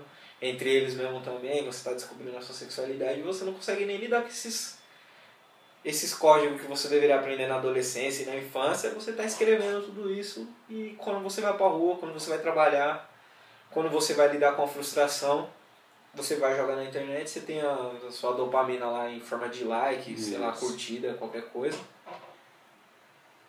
E isso acaba afetando também as nossas relações. Até no caso que a gente tava falando aí, tipo, não, se a gente não tem acesso a terapia, não tem acesso a porra nenhuma, vive em modo de sobrevivência. Que esse venenão que é a internet também, Uhum. veneno é remédio também às vezes, né, mano? Mas demais tudo é veneno. É, só a quantidade, né? É, é engraçado isso, né? Porque eu sempre fico pensando quando. De transpor essa, as habilidades que a gente perdeu de não. de conviver menos no mundo real, vai, no, não no virtual, né? E eu acho que essa questão do não verbal é foda, sabe? Se saber interpretar quando a menina mexeu no cabelo e se de certa forma ela tá Olhar. incomodada ou se ela tá querendo seduzir, ou se ela só mexe no cabelo quando ela tá sem jeito. E é isso mesmo, esses, esses códigos esses a gente não vai aprendendo, vai perdendo um pouco. Por outro lado, é isso, essa molecada se comunica muito bem com as ferramentas da internet, então talvez tenha coisas que eu não percebo e, e que tá ali. Eu me lembro muito com o lance do Instagram, pô, sei lá, meu Instagram ele é quase meio que meu portfólio, assim, né? Então eu sempre posto meus desenhos, minhas coisas lá, mas geralmente não são trabalhos comerciais. E eu sigo muita gente que desenha, que faz vídeo, enfim, as coisas que eu faço. E aí eu lembro que eu vi um trampo de uma menina e que eu achei muito legal, assim. E cara, sei lá, eu fui lá em 1984 da menina, desci lá no fundo e subi dando like. Em tudo que eu via. tipo, meu, eu me senti muito tiozão do Instagram, porque depois eu soube que, tipo assim, velho, isso é tipo você querer falar pra pessoa que você tá muito afim dela. Eu falei, mas não, não é a foto da menina, é, tipo, é o desenho. Ninguém quer saber, mano. Mas é isso, tipo, eu É perdi outro código, muito né? tempo de atenção, então pareceu, ou no menino pareceu um cara muito interessado ou um stalker louco. E na verdade realmente só tava tipo assim, pô, que legal isso aqui, nossa, bem foda, nossa, bem foda. Que legal, nossa, vou salvar essa aqui até no meu favorito, só. que legal. Foi pra minha pastinha de ilustração, assim. E isso é louco mesmo, né? Que você fala, cara, às vezes quando você não domina os códigos daquela linguagem, você pode estar fazendo uma gafe ou dizendo uma coisa que você não é. Então, meu, imagina o que, que essa pessoa pensou de mim, né? Tipo assim, caralho, tem esse maluco aqui. Tipo. É, mano, e. E é realmente, isso. mano, tipo, e tá mudando. Só que ao mesmo tempo, tipo, uma coisa que eu acho que não vai mudar é que a gente precisa conversar fisicamente, que a gente precisa tá em algum momento a gente vai estar tá junto, em algum momento vai ter uma roda de conversa, em algum momento você vai no ambiente corporativo onde o seu celular vai ficar de segundo plano, você não vai conseguir desenrolar tudo no Skype for Business, você não vai conseguir, sei lá, usar o Microsoft Teams, você não vai conseguir mandar um e-mail. Não é isso que vai resolver o seu problema. É você ir lá e sentar e falar. Ô cara, vamos acabar com essa corrente de e-mail aí que você tá me cobrando do bagulho que eu já te mandei faz 30 e-mails. Uhum. Olha aqui, ó. Abre aí a sua máquina na minha frente e abre esse arquivo. E eu acho que é perigoso. Pretendo dar continuidade aí no, no meu clã, na minha família, tudo mais, não sei você, mas, tipo, mano, é uma das preocupações que eu tenho, tipo, de verdade, assim, tipo, como que eu vou treinar meu filho ou minha filha pra agir nesse mundo aí, né? Mano, daqui 10 anos já é outro mundo. Há 10 é. anos atrás não tinha esses carrinhos que. Hoje em dia você pega e desbloqueia uma bicicleta com o seu celular é. e larga ela no meio da rua, outra pessoa pega e usa, mano. Há 10 anos atrás você imaginava isso, mano. Cara, celular já era difícil, gente. O celular 2008 era o V3, mano. É isso, é isso. E era o chave, era tipo. Não, me lembro, me lembro a primeira vez que não eu peguei. Não era quase mil reais, era tipo uns 600 pau. É, é. Era outra relação de grana até, né? Nossa, queria, saudades dólar 2008. É. E, e ao mesmo tempo é isso também, né, cara? De, de tentar entender que talvez seus filhos não tenham outra necessidade. Talvez os moleques já estão com um chip na cabeça que você nem usa a boca para falar. Também, ao mesmo tempo, eu acho que é isso também. Como que. Como a gente lida com a nostalgia. É o que eu falo, eu tô numa idade que pra mim é uma idade meio engraçada, assim. Eu não. Eu, dos velhos eu sou mais novo. dos novos eu sou mais velho. Eu sempre tô nesse, nesse meio do caminho. Então eu sei que tem coisas que se eu aplicar agora, eu tô trazendo uma coisa do passado e tentando aplicar no presente. E aí eu tô fazendo uma coisa muito errada que historiadores sempre falam, sabe? Não adianta você também levar uma, uma lógica do presente, senão você está sendo é, anacrônico, né? Você não pode pegar coisas de agora e tentar aplicar no passado, e nem pegar regras do passado e tentar aplicar no presente, porque às vezes não dá certo.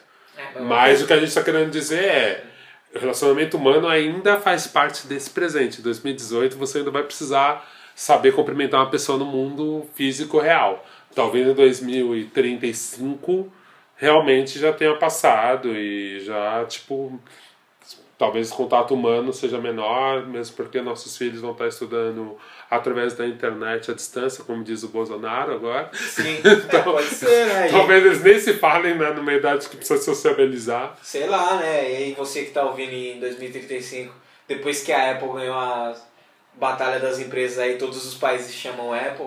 Também, né? Então é isso. A gente, a gente não sabe que Sei distopia lá. que a gente vai viver. Então, é. Então, mas ao mesmo tempo é isso. Talvez. O Cabral, falando de distopia, não. A é. O Cabral tem uma teoria, eu sou uma pessoa que acredita muito, que a gente já vive uma distopia, nós pretos, né? A gente já vive uma é. distopia. Se você trocar uns nomes, botar uns carros voadores aí no bagulho que aconteceu com a gente aí há uns 400 anos aí. Sim, sim. Não, é isso, é cara. A, no, é a real, a... gente tá vivendo tipo um Walking Dead, um, um bagulho assim, é um mundo pós-apocalíptico é. real mesmo.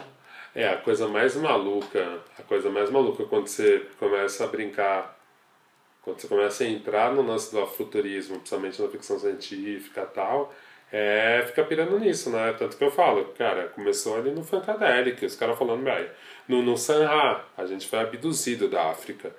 Isso para mim, quando eu vi a primeira vez isso, minha cabeça explodiu, assim, falei, caralho, total. Imagina o que, que era para umas tribos africanas ver aqueles barcos europeus, porque tinha, tinha tribo que não tinha contato com branco ainda naquela época. Meu, os caras pegavam você, juntavam com um monte de tribo que você odiava, te botavam num barco e você não sabia para onde eles iam. É, aqui os historiadores tem alguns que falam que, tipo, mano, o pessoal achava que os caras eram canibais, que ia comer. Entidades, é... qualquer outra coisa, né? Sim, mas ao mesmo tempo que tem esse pessoal, eu não gosto de falar tribo, mas uhum. Eu não sou aquela pessoa que corrige as pessoas, que eu, uhum. geralmente quando fala, parece que tá, tipo, menosprezando. Eu não sei, eu sei, eu sinto. É, e eu sei. sempre gosto de falar nações, porque eram nações é, ali, sim, né? sim, sim, naquele sim. tinha organizações, cada uma tinha a sua forma de governo. É que eu vejo que eles falam, né? Eles não é um problema. É, eles...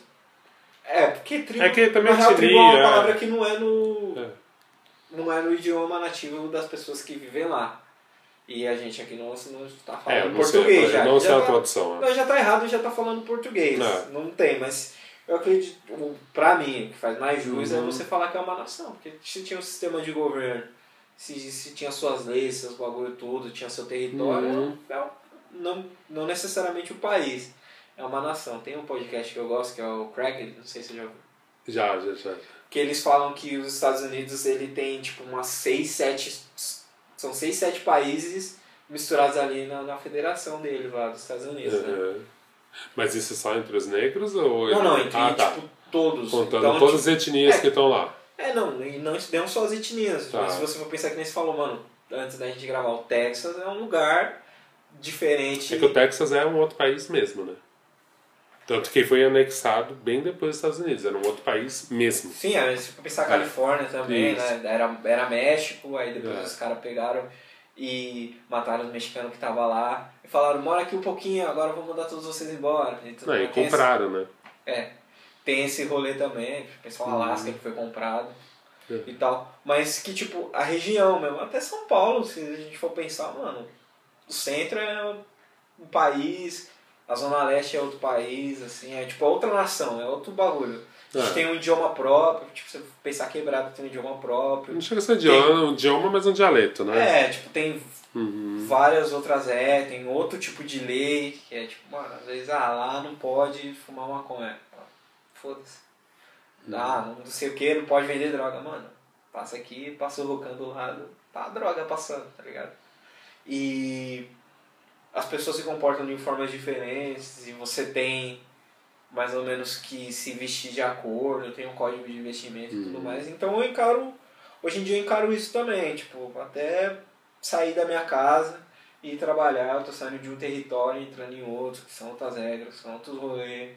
Eu vou, coloco minha gravata, sei lá. Uhum.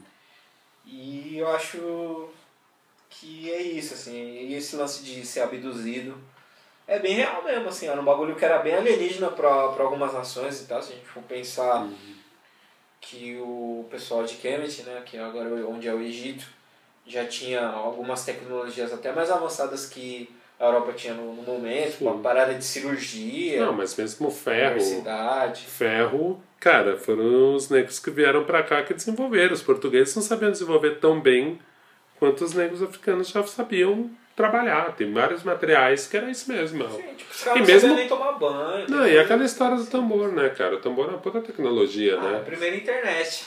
Você falava com a entidade, você falava num plano, no outro plano e com a tribo do lado.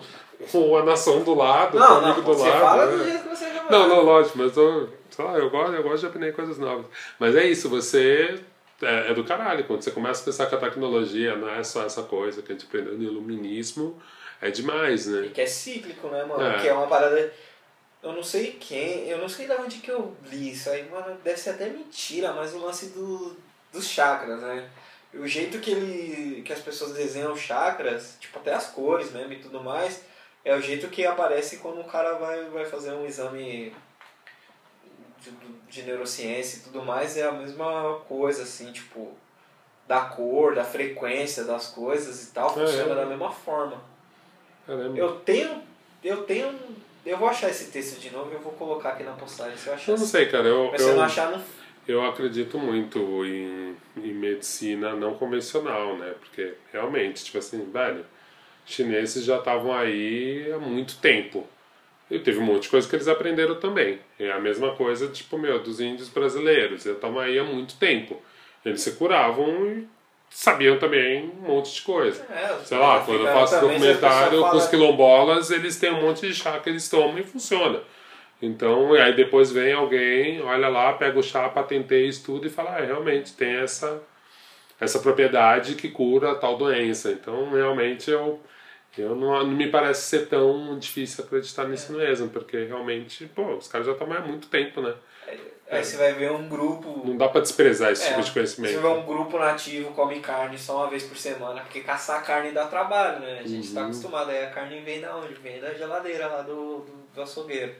Mas, mano, a gente come uma vez por semana porque o bagulho dá muito trabalho, aí você vê os caras são saudáveis pra caralho. Se não fosse um outro toquezinho de, tipo, ah, um ajuste, um ajuste fino de uma infecção, de alguma coisa assim, mano, a pessoa vive, vive para mais de 100 anos, isso não vive mesmo.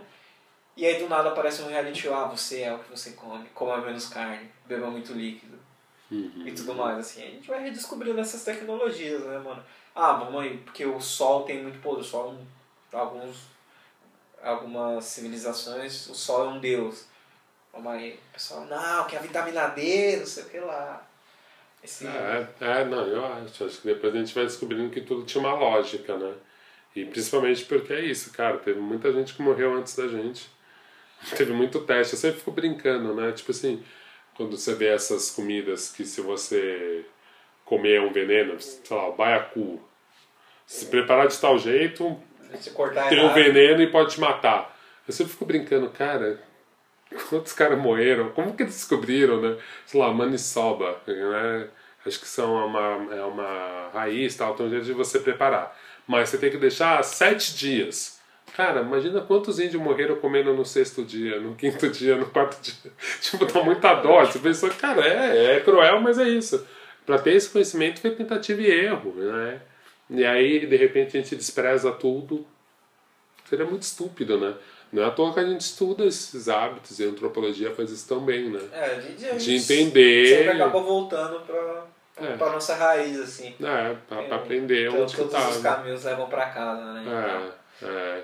Eu, uma coisa que eu tô achando que agora a gente está conseguindo cruzar é esse lugar da, da ciência com a antropologia, do DNA com a antropologia. Eu acho, meu, incrível, porque aí a gente começa a poder voltar para a raiz, mas com algum respaldo.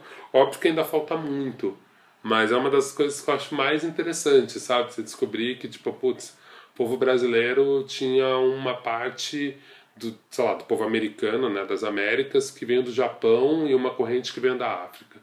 E aí você vai descobrir isso por material genético. Isso é, é mágico, assim, é do caralho. Pô, é louco. Ao mesmo tempo que tem aquela pessoa da gente laranja fica chamando a moça lá de Pocahontas e ela. Uhum. Ah, mas é ofensivo. Prova pra mim que você. Que essas são, são as pessoas que merece o soquinho. Merece. Não. Mas é, eu vivo o realismo otimista aí, que é tipo, as coisas elas vão se equilibrando aí. Tanto é a parada da exposição, acho que hoje em dia tá bem melhor do que tava, nossa, ano passado, dois anos atrás, assim tava um rolê que as pessoas, eu acho que elas ficam, acabam ficando até com medo, mano, tipo, de agir, assim, de se relacionar também. Porque hoje em dia eu acho que uma das pautas aí que tá dominando a internet, ou a internet preta, né, é a questão de relacionamento, né, mano? A questão do, do preterimento, uhum. tipo, de um grupo que a gente entende que sofre com essa solidão e ignora que o outro grupo também sofre. Porque hoje em dia, né, mano, se você expõe a sua dor ali, é a mesma coisa, né? Uhum. Quando eu tô falando pra você, a minha dor é a única dor que você tá vendo no momento ali e tal. Só que se eu tô lá na internet e falo, pô, hoje eu tô chateado porque não sei o que, não sei o que lá. E o outro cara fala, nossa, sempre que eu uso Apple Watch recebo uma notificação, parece que tem alguém peidando no meu braço. Tá um dois pixels de distância. Uma mensagem da outra, a dor da pessoa uhum. ali já vale menos, tá ligado? E aí as pessoas que têm essa mesma dor, elas se juntam e transformam aquilo. Não que transformam, né? Mas elas trazem outra importância para aquele bagulho. E às vezes acaba ignorando até outras paradas que estão acontecendo em paralelo. Não quer dizer que um é mais. É, quer dizer que o outro também é. Acho que há pouco a gente tava falando, nem sei se a gente já tava gravando, que para mim é um pouco isso, assim. Como tudo vira conteúdo, parece que tudo tem o mesmo peso, né? E às vezes até dá umas coisas muito loucas, assim, principalmente no Twitter, que eu acho que o jeito que o Twitter combina as coisas é meio maluco, sabe? Às vezes a pessoa tá falando, eu me lembro quando isso aconteceu, mas foi uma coisa que foi uma, uma coincidência infeliz, mas meio engraçado, assim, o resultado. Sei lá, a pessoa tava falando alguma coisa da mãe, e aí o post de baixo, o cara tava falando que perdeu a mãe. E quando você lia no Twitter um e o outro, fazia sentido a lógica. Eu, tipo, dava uma lógica para aquelas duas frases. Era um era sentimento. Tipo um humor meio ruim, assim. Tipo, meu, minha mãe sumiu, foi na padaria e a pessoa, então, me perdi minha mãe hoje. E eles falam, caralho, e eu li, eu li a mesma coisa, falei, gente. E aí eu comecei a rir um pouco, sabe? Minha mãe foi na padaria e a pessoa, tipo, pô, perdi minha mãe, não sei o quê. Cadê? Eu acordei e falei, cadê minha mãe? Né? E a pessoa, perdi minha mãe. E, e coisas desse tipo, você fala assim, olha que maluco. Porque aqui o cara tá fazendo uma piada com a mãe, aqui a pessoa tá falando, puta, tá sendo um dia difícil. Sim. E no final é tudo conteúdo, porque no Twitter gira tão rápido, daqui dois segundos é isso. Eu não consigo lembrar de quem eu tô falando. Fazer cinco, se você segue muita gente. Você não consegue lembrar de quem você tá falando. E é isso aí, foi tipo só um desabafo e uma e um conteúdo, simplesmente por conteúdo. Conteúdo que, que vai ser desprezado, ao mesmo tempo, não querendo voltar muito pro nosso papo, mas ao mesmo tempo é isso que você falou, né? A gente viu recentemente com essa galera que foi exposta com os tweets do passado né? Que eu acho que, puta, eu gravei um podcast para falar disso também, a gente, a gente discute um pouco isso, né? No caso do Cossielo ali, de tipo, meu, quanto é válido a gente voltar? Será que eu não fui um babaca em 2011? E, putz, eu não tenho o direito de aprender e de me arrepender. Óbvio que no caso do Cossielo foi aquilo que a gente viu, ele errou muito, né? Ele errou é, bastante, é, ele mostrou que não tinha evoluído nada. Cara, na verdade, é. e tem aquele, a parada Vox, esses conteúdos que explicam as coisas, eu gosto muito. Tem um, já nem deve ser do Vox, deve ser de outros. Eu assino isso aí direto, assim. Tem que ter uma parada de o non-apology, que é você uhum. não pedir desculpa, mas parecer que você está pedindo é desculpa. Isso, é isso. Que é a parada de você, tipo. É isso que eu falo, se a gente não aprender a pedir é desculpa. É. E aí, tipo, e as pessoas elas ao invés delas aprenderem a pedir desculpa, lógico que as pessoas que agem de má fé, gente mau caráter, uhum. sempre vai ter em qualquer rolê. Pode ser o um rolê pessoal, sei lá, pessoa que acredita aí em Jesus andou com vários caras firmeza e tinha um cara que era o vacilão do time uhum. que entregou lá o, o Jesus, que as pessoas estão chamando ele de Jesus comunista aí, que é o mesmo livro que as pessoas lêem faz tempo. Mas não sei porque uhum. inventaram o comunismo aí nessa época. Mas é tipo isso, mano. Você tá andando com as pessoas e, sei lá, mano, sempre vai ter uma pessoa zoada e as pessoas vão usar dessas estratégias aí de má fé e tal. Ou a pessoa vai tentar se antecipar, ela vai ver, tipo, mano, vamos expor. Então deixa eu. Gente, pessoal, eu, feminista, um, um, um branco de alma negra, tô aqui me desculpando porque eu fui racista em 2005. Só que aí, mano, quando tiver uma concorrência, quando tiver for fechar um trampo, ah, precisa de umas vozes pretas, aí precisa de umas pessoas pretas aí pra trampar, mano, o cara não vai colocar ninguém, ou o cara vai colocar e vai pagar menos para as duas pessoas, uma mina branca e uma mina preta para fazer o mesmo trampo, uma mina branca e o cara preto, o cara preto vai ganhar menos, tá ligado? Ou vai embolsar, ou vai ser só pela oportunidade, ou vai ser só pelo brinde, e as outras pessoas vão continuar ganhando aquele dinheiro a pessoa vai continuar reproduzindo aquilo ali no grupo dos amigos dela da escola. É, isso, isso eu acho muito interessante a gente ter melhorado enquanto sociedade, né? Principalmente a gente está conseguindo produzir bastante conteúdo, apesar de várias vezes eu, eu juro que eu fico meio cansado de ter que falar a mesma coisa, por mais que eu entenda que se a gente produziu tanto conteúdo e se realmente quando eu me canso de falar sobre racismo de novo, né? A maioria das vezes eu tento, putz, não quer convidar tal pessoa? Porque eu já falei bastante Sim. sobre isso, eu vou acabar me repetindo. Ah, fora que, tipo, é, aquele rolê de. Mano, até na música mesmo, né, mano? Você que trampa com música também, hum. você tá uhum. ligado que é tipo, mano, novembro é. E as mina preta tem o novembro e tem o março também, né? É. Não, é só, não são é só esses dias que tem feminicídio. Mas é isso. Não são esses dias Mas que é isso, né? Se a gente tá não falar me irrita ter que falar sempre, por outro lado eu falo, cara, tá dando resultado mesmo? Se as pessoas estão elegendo racista? Então não tá dando resultado, a gente tá falando pouco. Tá tendo resultado mesmo? Se o cara fala que o melhor amigo dele é o Paulo Negão e, e tem esse cara mesmo? Então assim, então estamos tá, falando pouco. Né? Então ao mesmo tempo para mim sempre fica esse, essa ambiguidade. Que eu falo, cara, é, às vezes eu me canso de falar isso e falo, putz, me chamem para discutir outros temas. É, né, não preciso também estar só no podcast com um monte de gente preta, eu também quero estar com gente que não é. Né, porque senão a gente não espalha. É, que, que eu. Sei uma, uma piada interna, a minha companheira que é. A gente vai ficar fazendo afro podcast, falando afro coisas para afro pessoas. Mas ao mesmo sempre, tempo, tá mas ao mesmo tempo quando você vê que tipo, meu, uma grande parcela africana de gente preta tá votando nesse cara que é contra a gente, a gente fala, putz, talvez a gente precise sim. Não, é. Faz sentido, né? Tudo Sim.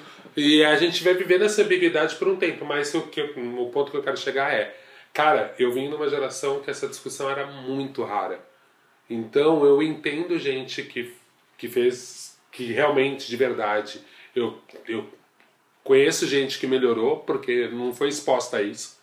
Né? Óbvio que a pessoa sabia que estava errado, mas ela não tinha punição ou gente para explicar direito por que que ela estava errada. Às vezes a pessoa nem sabe. E esse, esse que eu É, saber é pior. sabe, porque às vezes você fala assim, cara, tipo assim, velho, quando você chamar voto de buiú, você sabia que tu ofendendo, né? É, tipo, Agora, assim, depois que. Hoje em dia a pessoa já nem vai chamar, porque ela sabe realmente o porquê que tá errado. O quão tá sério, eu errado. acho que não é nem o errado. Porque quando a gente vai, sei lá, depreciar uma pessoa. que- É, quando você sei quer lá, ofender, você quer ofender, né? É, quando você quer zoar a pessoa, tipo assim, você quer fazer uma chacota, você vai zoar a pessoa. Você sabe Não. que a pessoa vai se sentir mal com aquilo. É isso, você quer esse Em algum efeito. ponto, até, até quando a gente tá entre amigos mesmo, você vai Uhum. zoar.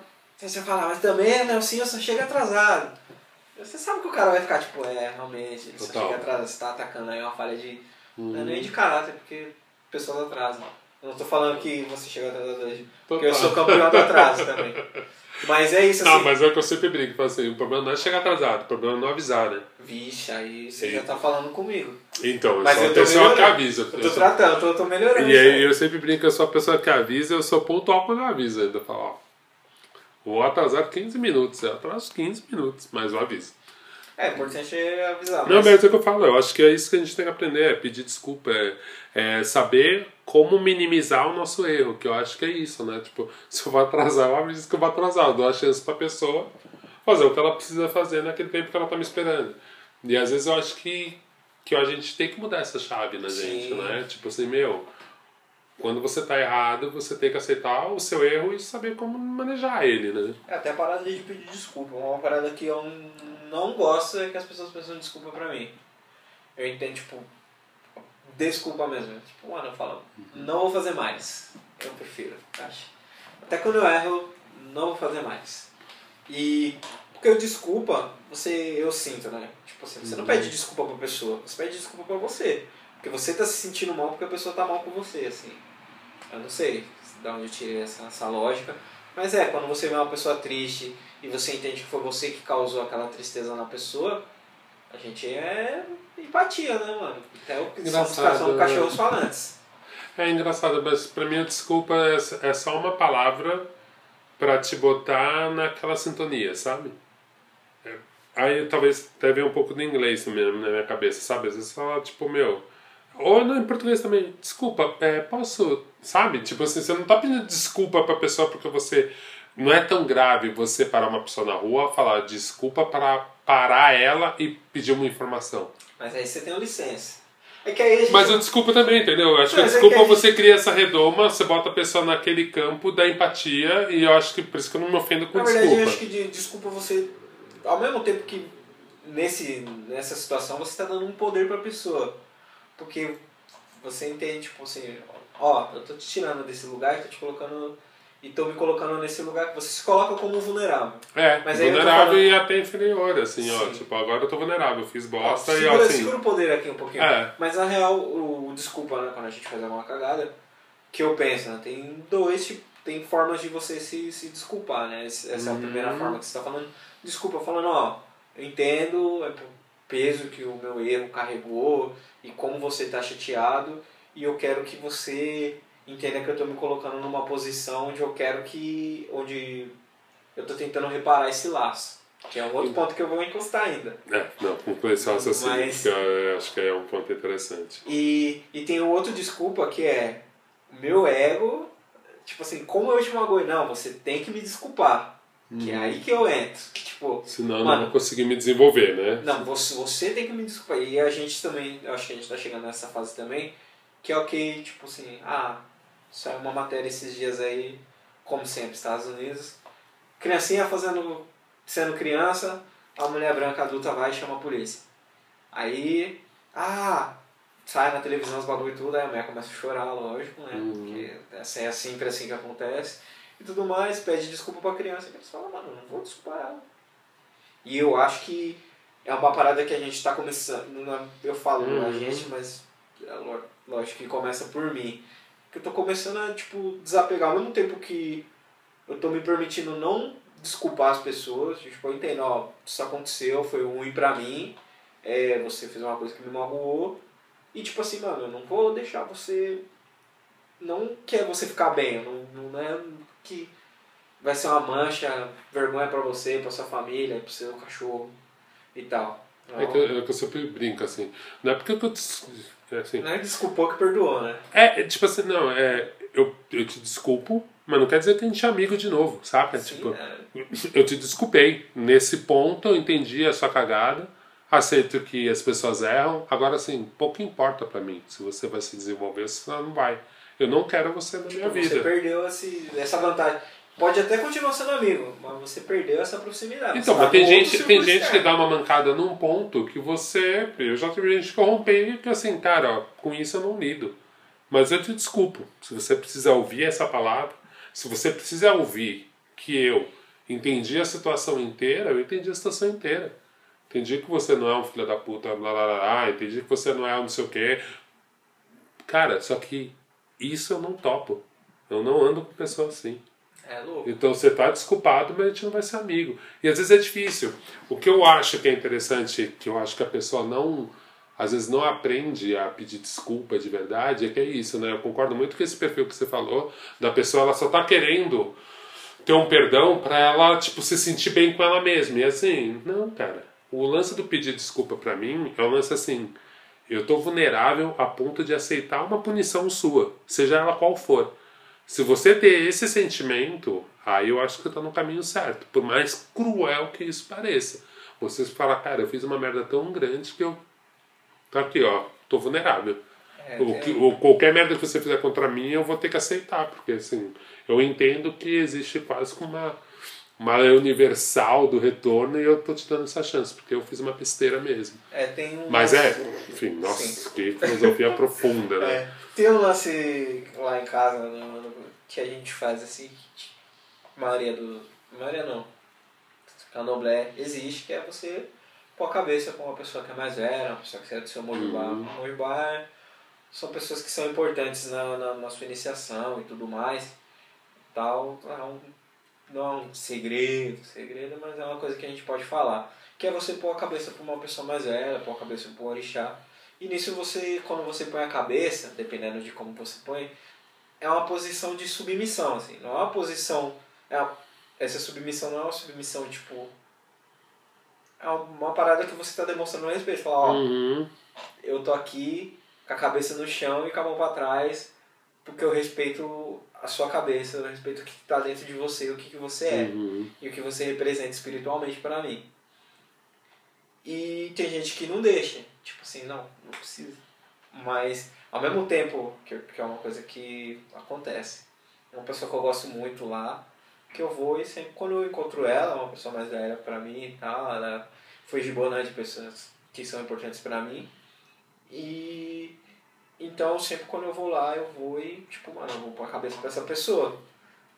E ela não deixa eu pôr a cabeça pra ela. Uhum. Não é uma desculpa, mas é uma demonstração de respeito, de carinho, de tipo, mano, eu entendo que você. Eu respeito, eu te respeito tanto que eu vou ficar aqui vulnerável pra você e demonstrar essa, Uhum. essa parada e ele nunca deixa. Só que ao mesmo tempo, eu entendo que se eu não fizer, eu sei que, tipo assim, eu, e eu não preciso fazer, mas se ele pedisse, pedisse- se ele pedisse isso de mim, eu teria que fazer. E eu sempre faço porque eu quero. E ele nunca deixa eu fazer. É uma relação de, tipo assim, é- não é o ato, é a intenção.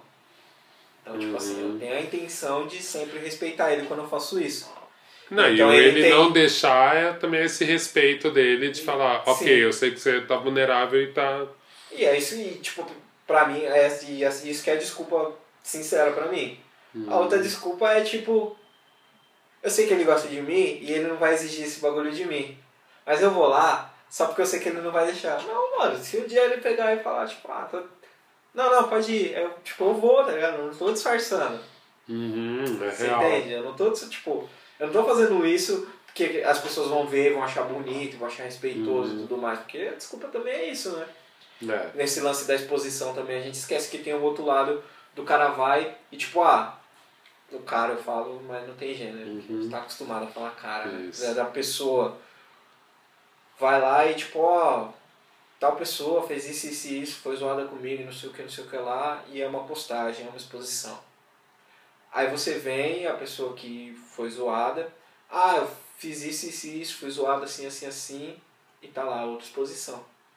Só que a pessoa tá se expondo para as pessoas, não, realmente, olha como ele entendeu o erro dele e tudo mais. Bill Clinton fez isso, Mônica Lewinsky. Pediu desculpa publicamente, não pediu desculpa pra ela.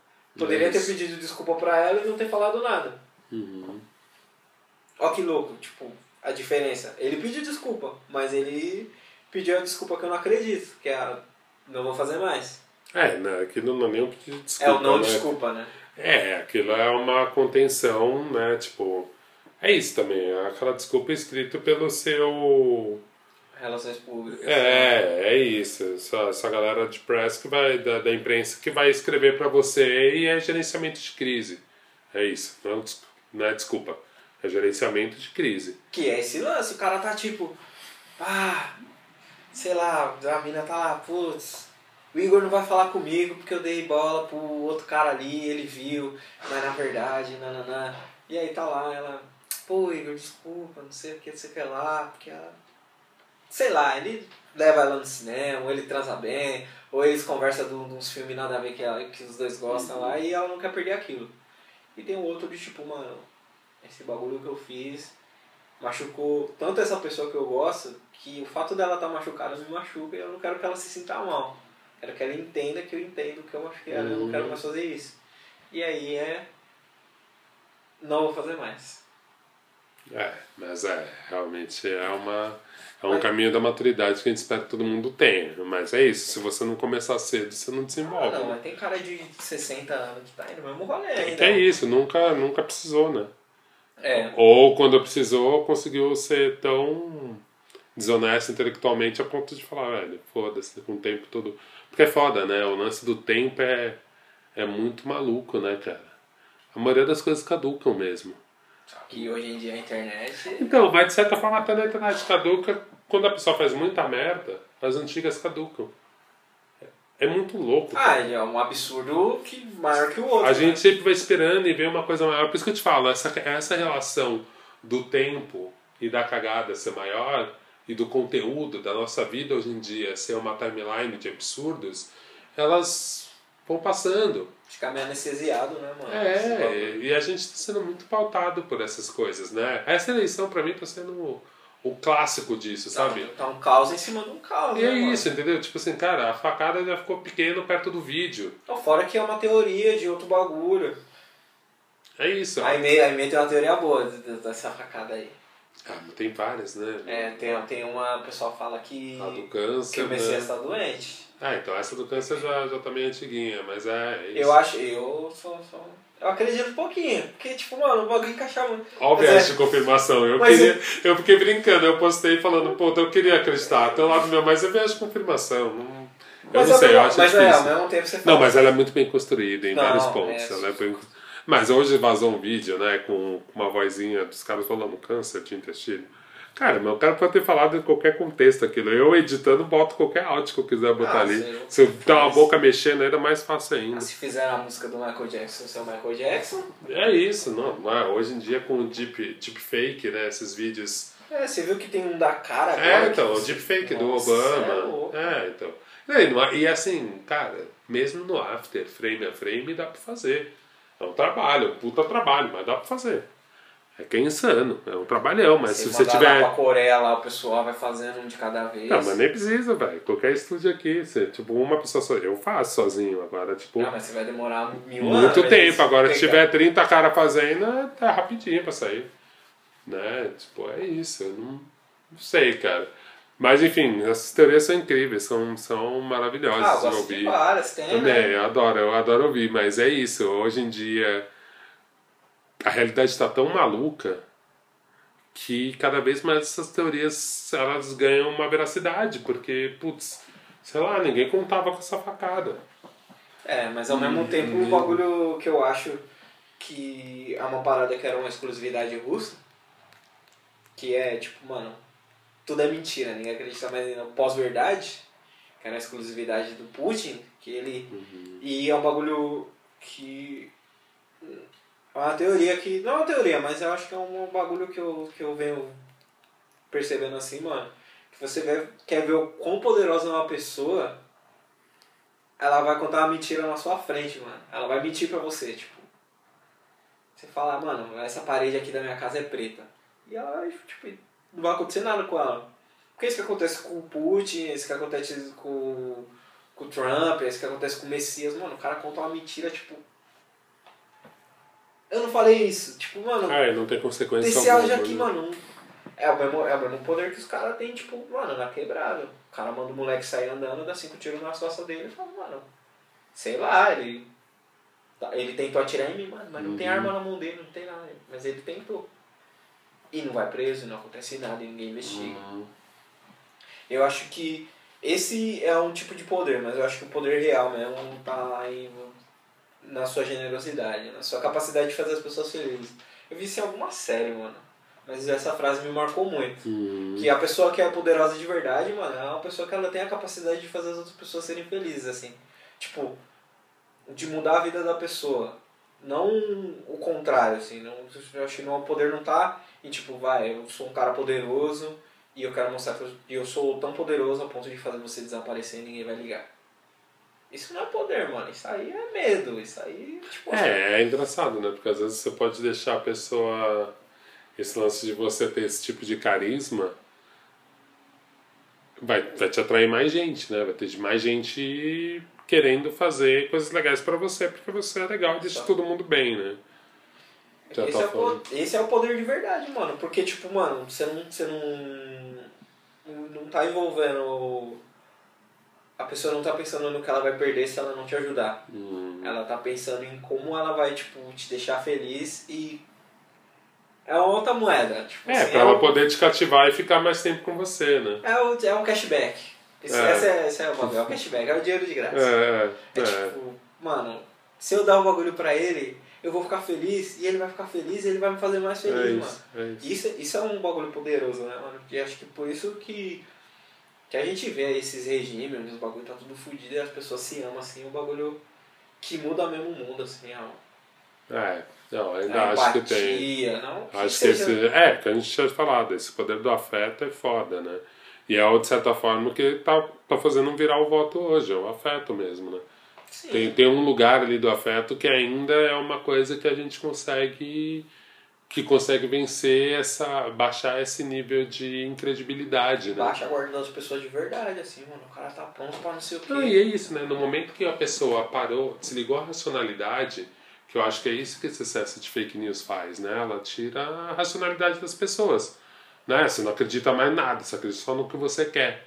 E aí o afeto é um pouco disso. Calma aí, eu sempre acreditei nessa pessoa porque eu gosto dela. E, e aí você tirou o racional. E aí você pode conseguir entrar e trazer alguma... A verdade é uma coisa muito relativa, mas enfim, trazer alguma verdade pra pessoa porque ela confia em você. né? É, você consegue, sei lá, fazer o cérebro da pessoa funcionar direito. Eu acho que hoje em dia a gente tá num rolê de dar uma hackeada tipo, não, de verdade, mano. Acho que as pessoas já conseguiram hackear o meio ambiente. Hoje, a banana que a gente come hoje não é a mesma banana que existia há 300 anos Uhum. atrás, era outra fruta e tudo mais. E a gente tá conseguindo manipular tantas coisas que a mente humana, tipo, por mais que a gente não entenda como ela funciona, é uma coisa criança, mano. Ela não entende como o negócio funciona.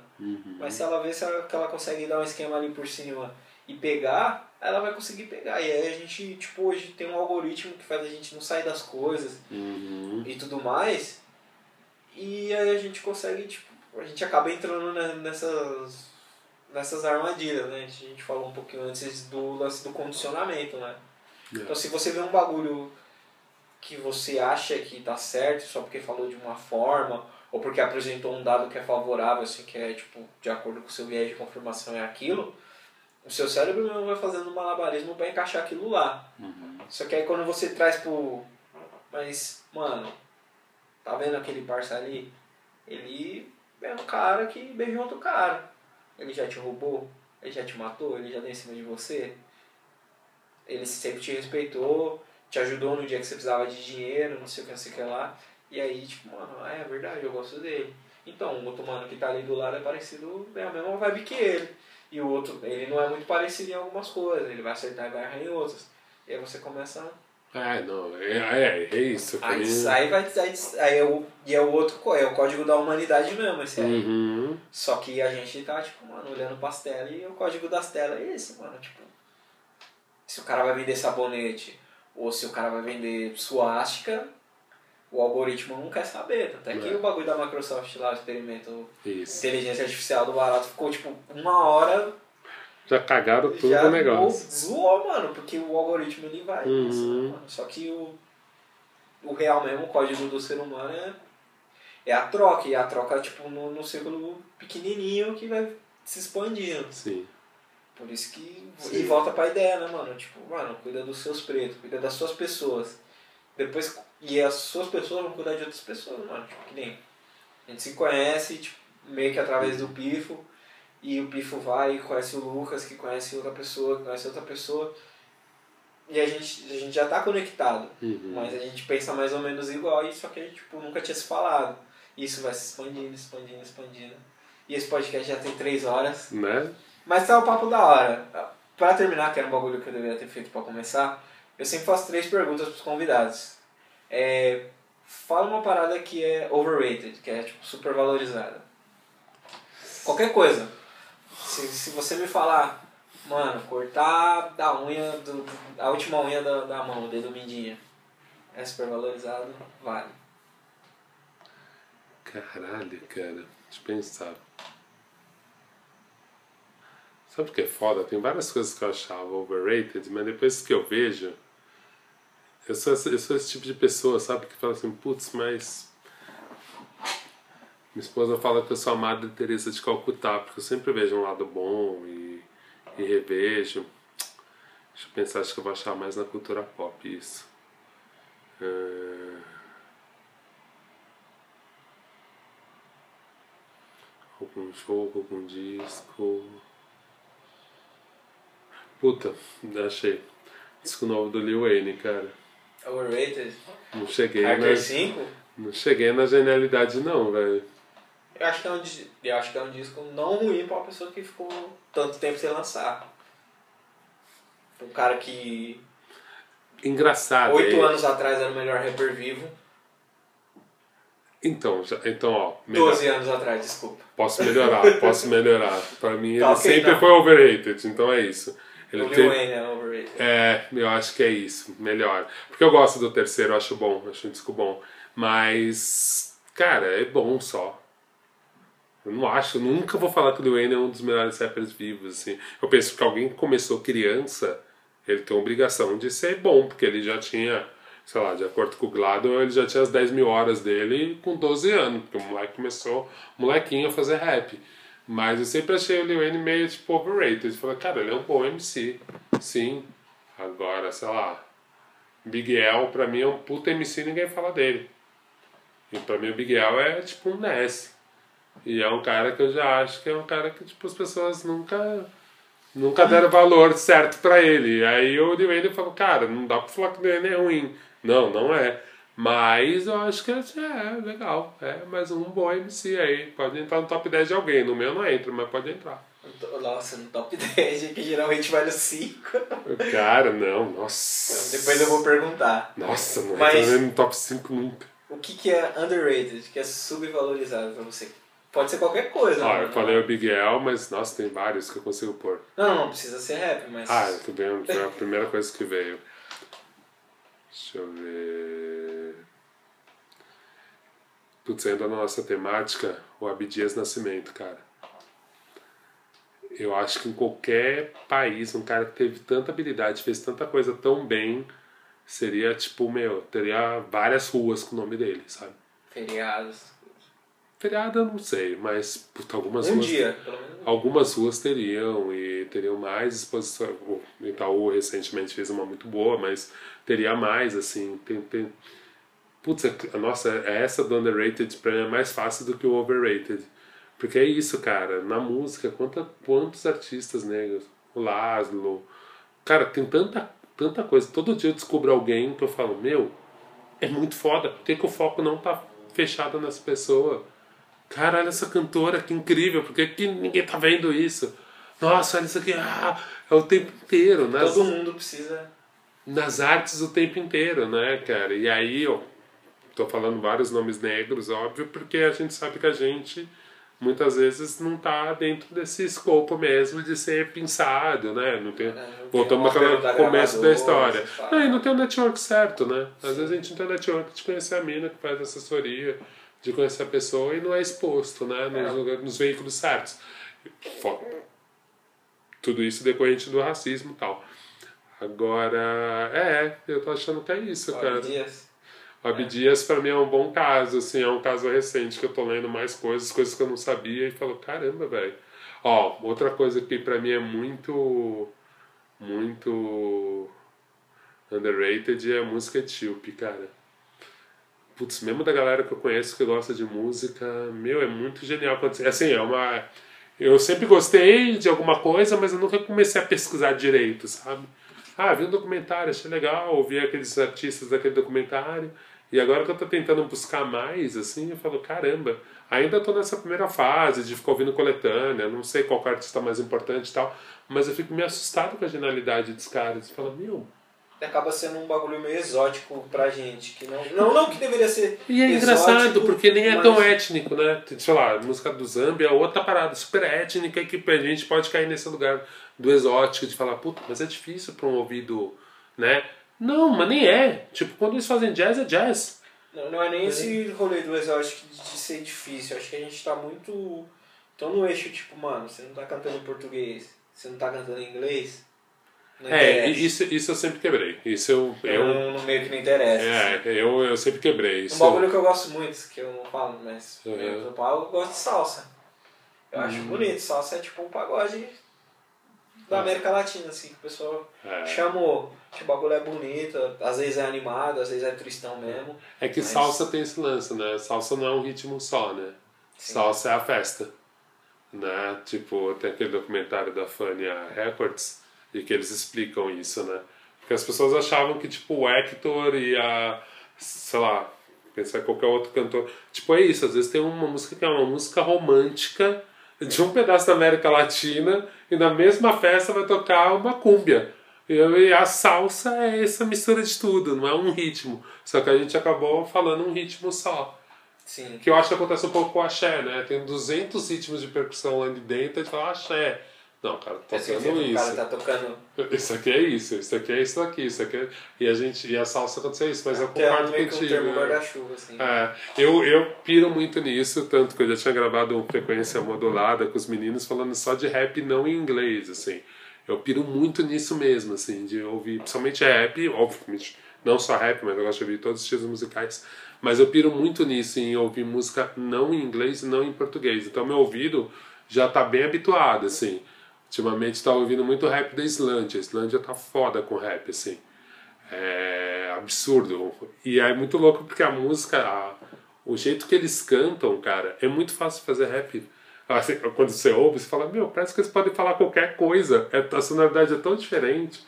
Ao mesmo tempo que eles também gravam muito em inglês. Então é meio engraçado. Procurem raps da Islândia. Tem, uma, tem um grupo de mina que é tipo um Utan Clan de mina lá chama Reykjavik, que é o nome da capital de lá. É muito legal, muito legal. louco, eu lembro no rap francês, um que eu ouvi, uhum. eles fizeram uma música com o P3, no EP3, não sei se você já ouviu, pra mim é um dos melhores discos do ano, acho que foi 2012.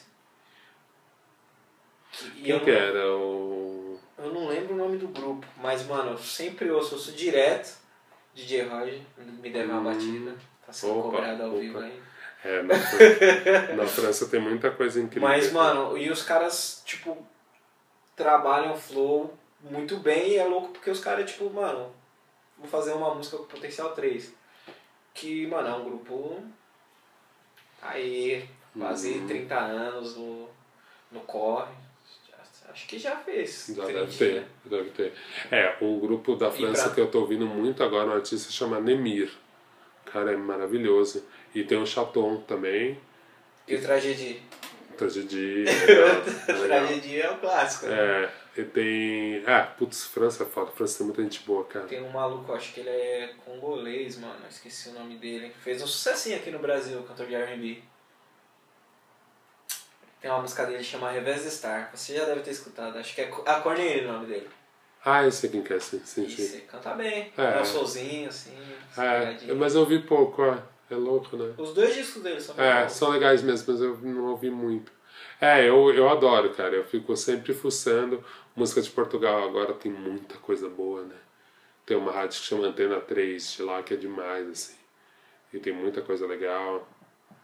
É, essa é a maravilha, né, velho? Tipo, de conseguir eh, preparar nossos ouvidos Ah, para ouvir outras né? sonoridades, né?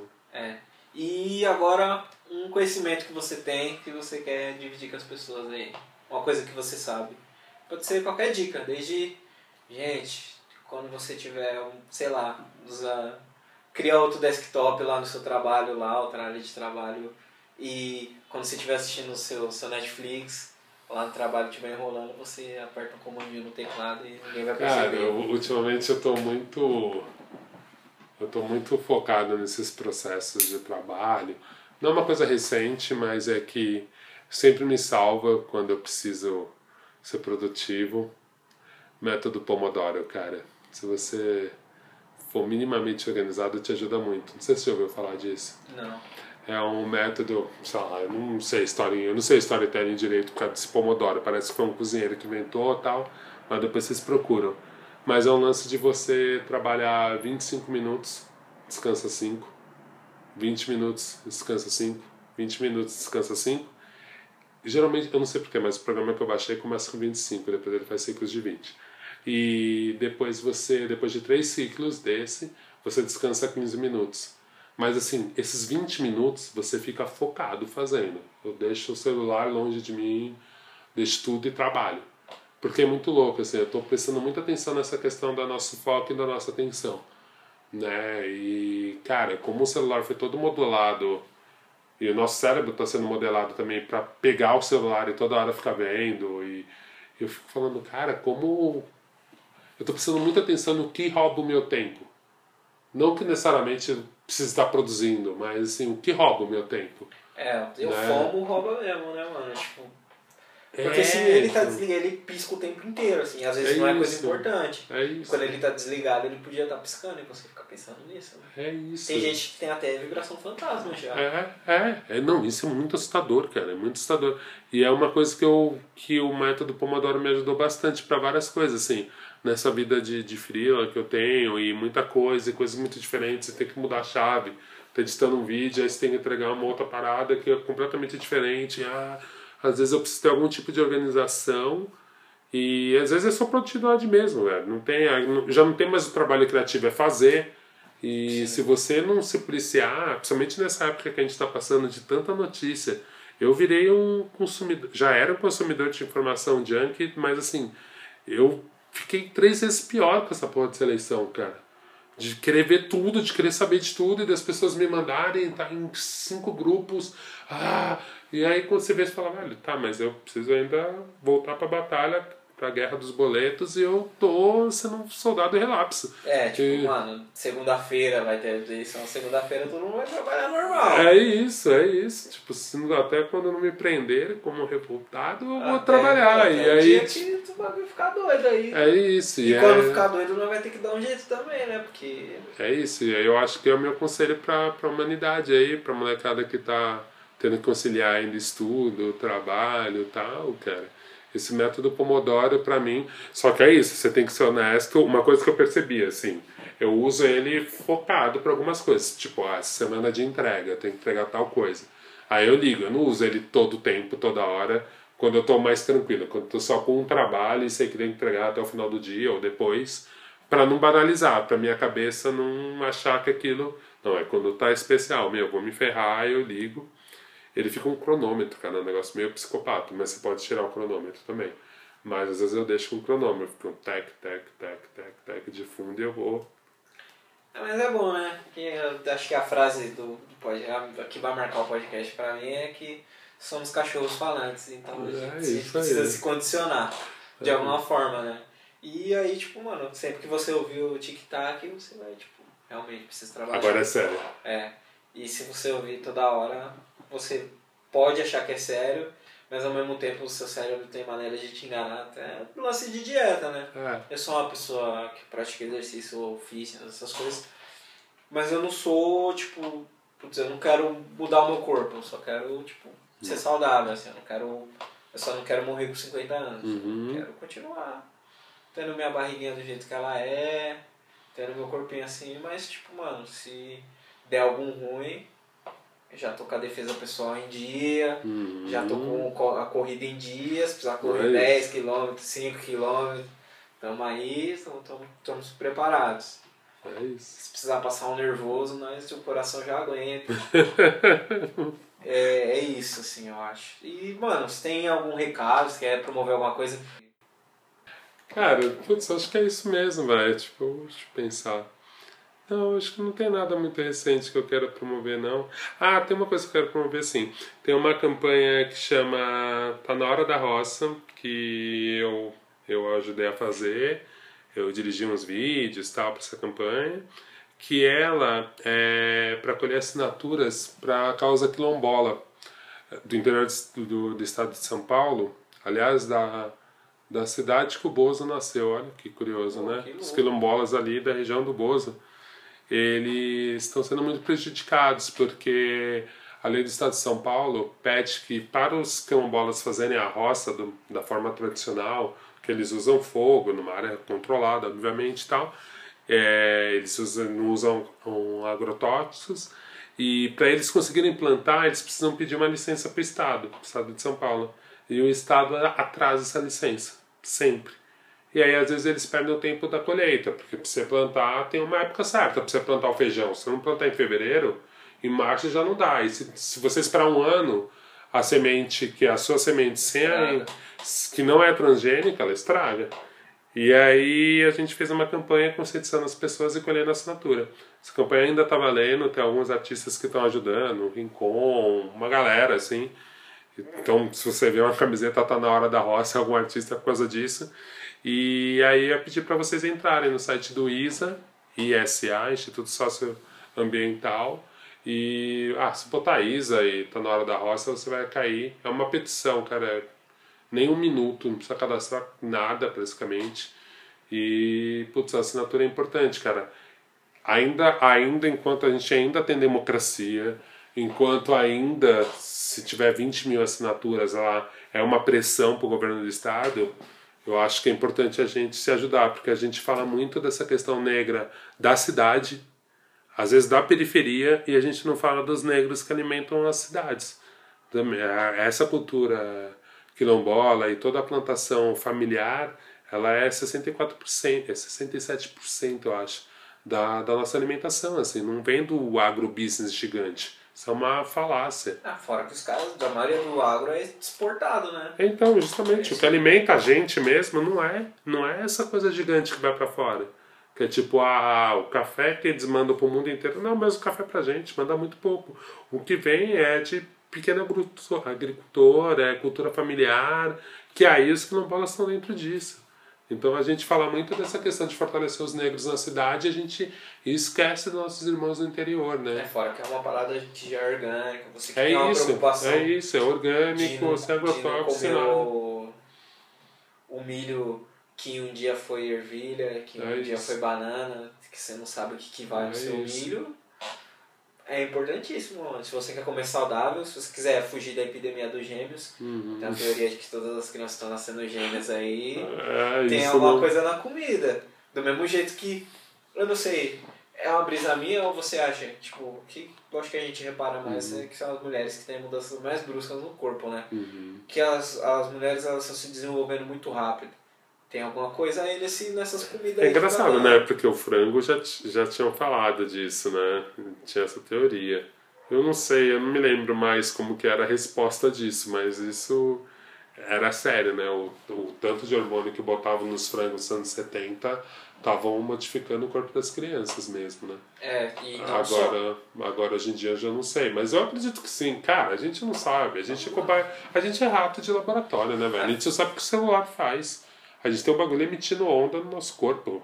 Ah, a gente é a primeira geração com essa merda o dia inteiro no É, bolso. fora isso aí, não é só a puberdade acelerada, né? É. mano? Tem várias outras coisas aí que desenvolve. Pode desenvolver um câncer, pode desenvolver um- Cara, uma outra sabe. doença crônica aí, ninguém tá É, nem ninguém ligado, sabe, Tá todo mundo ninguém experimentando, sabe, é. Tá todo mundo comendo essas carnes aí que ninguém sabe de onde vem. É isso. Boi cresce em duas semanas, já tá aí, mano, na sua Isso. mesa. Eu, É importante. É, enquanto quando eu consigo evitar, porque meu, é isso, às vezes você não consegue.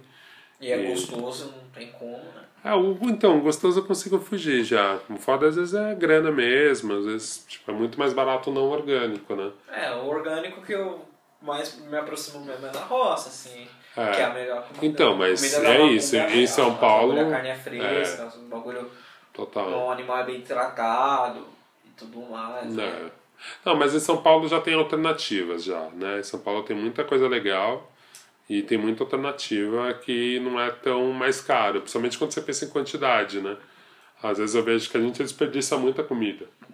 Então, às vezes, se você comprar orgânico numa quantidade certa, vai ser o mesmo preço, sabe? Porque você fica jogando pé de alface que você comprou baratinho, mas você jogou cinco fora, compra um bom, você vai comer e vai estar tudo certo. sei que não é o meu lugar de dar a dica, mas essa aí eu vi também. Essa aí é do Vox, certeza, certeza. Que ele tem um programinha do meio ambiente, que é um, um rapaz que eu acho que ele é indiano, que ele sempre Uhum. dá essas dicas. Porque a nossa geladeira é muito grande. E a gente compra coisas para encher a geladeira, porque a geladeira vazia incomoda Uhum. o olho do ser humano. Então você comprou uma geladeira pequenininha, eu acho que a gente conseguiria. Que nem eu sou uma família de dois, eu vivo uma família de dois, Uhum. você também, né? Isso. Então, uma família de dois você consegue viver, tipo, um pouquinho maior que um frigobar, assim.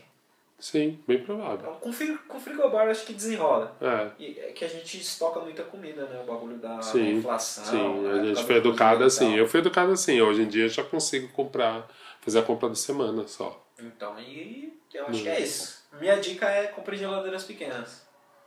Isso aí, galera. E é isso aí, mano. É, vai estar aí, redes sociais do Oga. Se vocês quiserem mandar mimos, presentes. Olga Mendonça em quase tudo é Olga Mendonça só. Bem facinho. Arroba Olga Mendonça. Que eu respondo mais rápido. Cara, quase não vejo Facebook. Mais fácil me achar no Twitter ou no Instagram. É isso aí, curta lá as coisas. Pode curtir a foto antiga que ele não vai achar que você tá dando Não, não, não, não tem esse registro, gente. Pode stalkear. Não, mas tá tudo bem. É isso aí, gente. E se vocês quiserem comentar, vamos trocar essa ideia. Se tiverem alguma ideia de pauta, é o lado negro ele é de todo mundo. Quem quiser participar é só se convidar aí. A gente gosta de gravar presencial, porque eu acho que dá mais um quentinho no coração. Também acho melhor. E, tipo, sei lá, eu, eu fico mais à vontade, pessoas que vão participar ficam mais à vontade e eu acho que é uma troca mais sincera. Numa época que a gente tá. Ao mesmo tempo que a gente tá falando várias verdades relativas, assim, que não chega a ser uma mentira, mas também não é uma verdade. Várias verdades relativas, dependendo de como você olha, o bagulho é verdade ou não é. Eu acho que a gente esquece um pouco de trocar ideia, assim, a gente fica Uhum. atochando dado na cabeça das pessoas e esquece de dialogar de verdade, assim. Total. Seja entre nós e às vezes a pessoa que tá caminhando, sei lá, estudando, fazendo alguma coisa, é bom ouvir outras pessoas conversando livremente, assim, sem, Uhum. sem pauta, sem nananã. Mas Ah, vamos isso fazer não um... pegou o Google em nenhum momento, cara.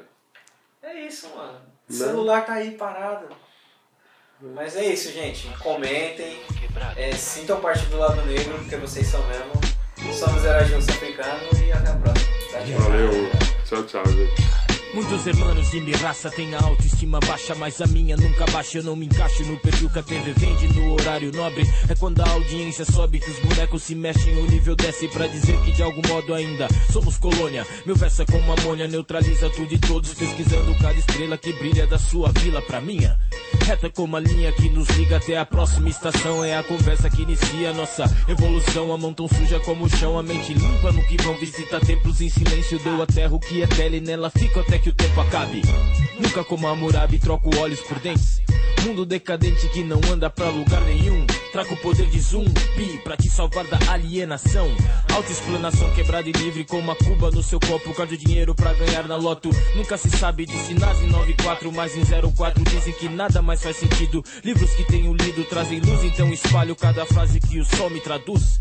Antiga como a festa do Carmo é a maneira reacionária que todos usam pra promover discórdia. Do Largo da Concórdia até Jaboatão dos Guararapes. Uso caneta e aponto rimas como lápis. Não é preciso ataque subliminar pesado igual correntes que prendem escravos. Faderrilas, a punda, animateque. Me maltratam pra que eu mostre o meu poder bisneto da diáspora. A rima é áspera. Função pragmática de versos na língua do colonizador. Ha! Mais uma mutação genética no gênero de música que faço. Aconteço como chuvas de verão, então não mude de estação. Enquanto exerço esse poder de lhe dizer por linhas tortas, como abre portas. Pra que a mente seja livre como o corpo quer ser. Pra que a vida seja mais que pesar e sofrer. Não tente me vencer, consiga mais, alcance mais domínio. Antecipado pra ser rei do que produzo. Incrível como abuso dessa coletiva solidão humana. Emissão, agrupamento. Lotes de talento em doses terapêuticas. Muitos me dizem Fábio, não precisa complicar. Disfuncional cilada, quebra o raciocínio, leve o meu fascínio pelos beats pra planetas em outros sistemas. Eu não preciso de problemas que não sejam meus. Complicado como Deus que a TV vende ao meu andar por essa terra. Domina o som de violinos no meio da guerra. Causa e espera. A mente só relaxa e fica lenta quando troco fluidos do império dos sentidos pras revelações do texto. Ha!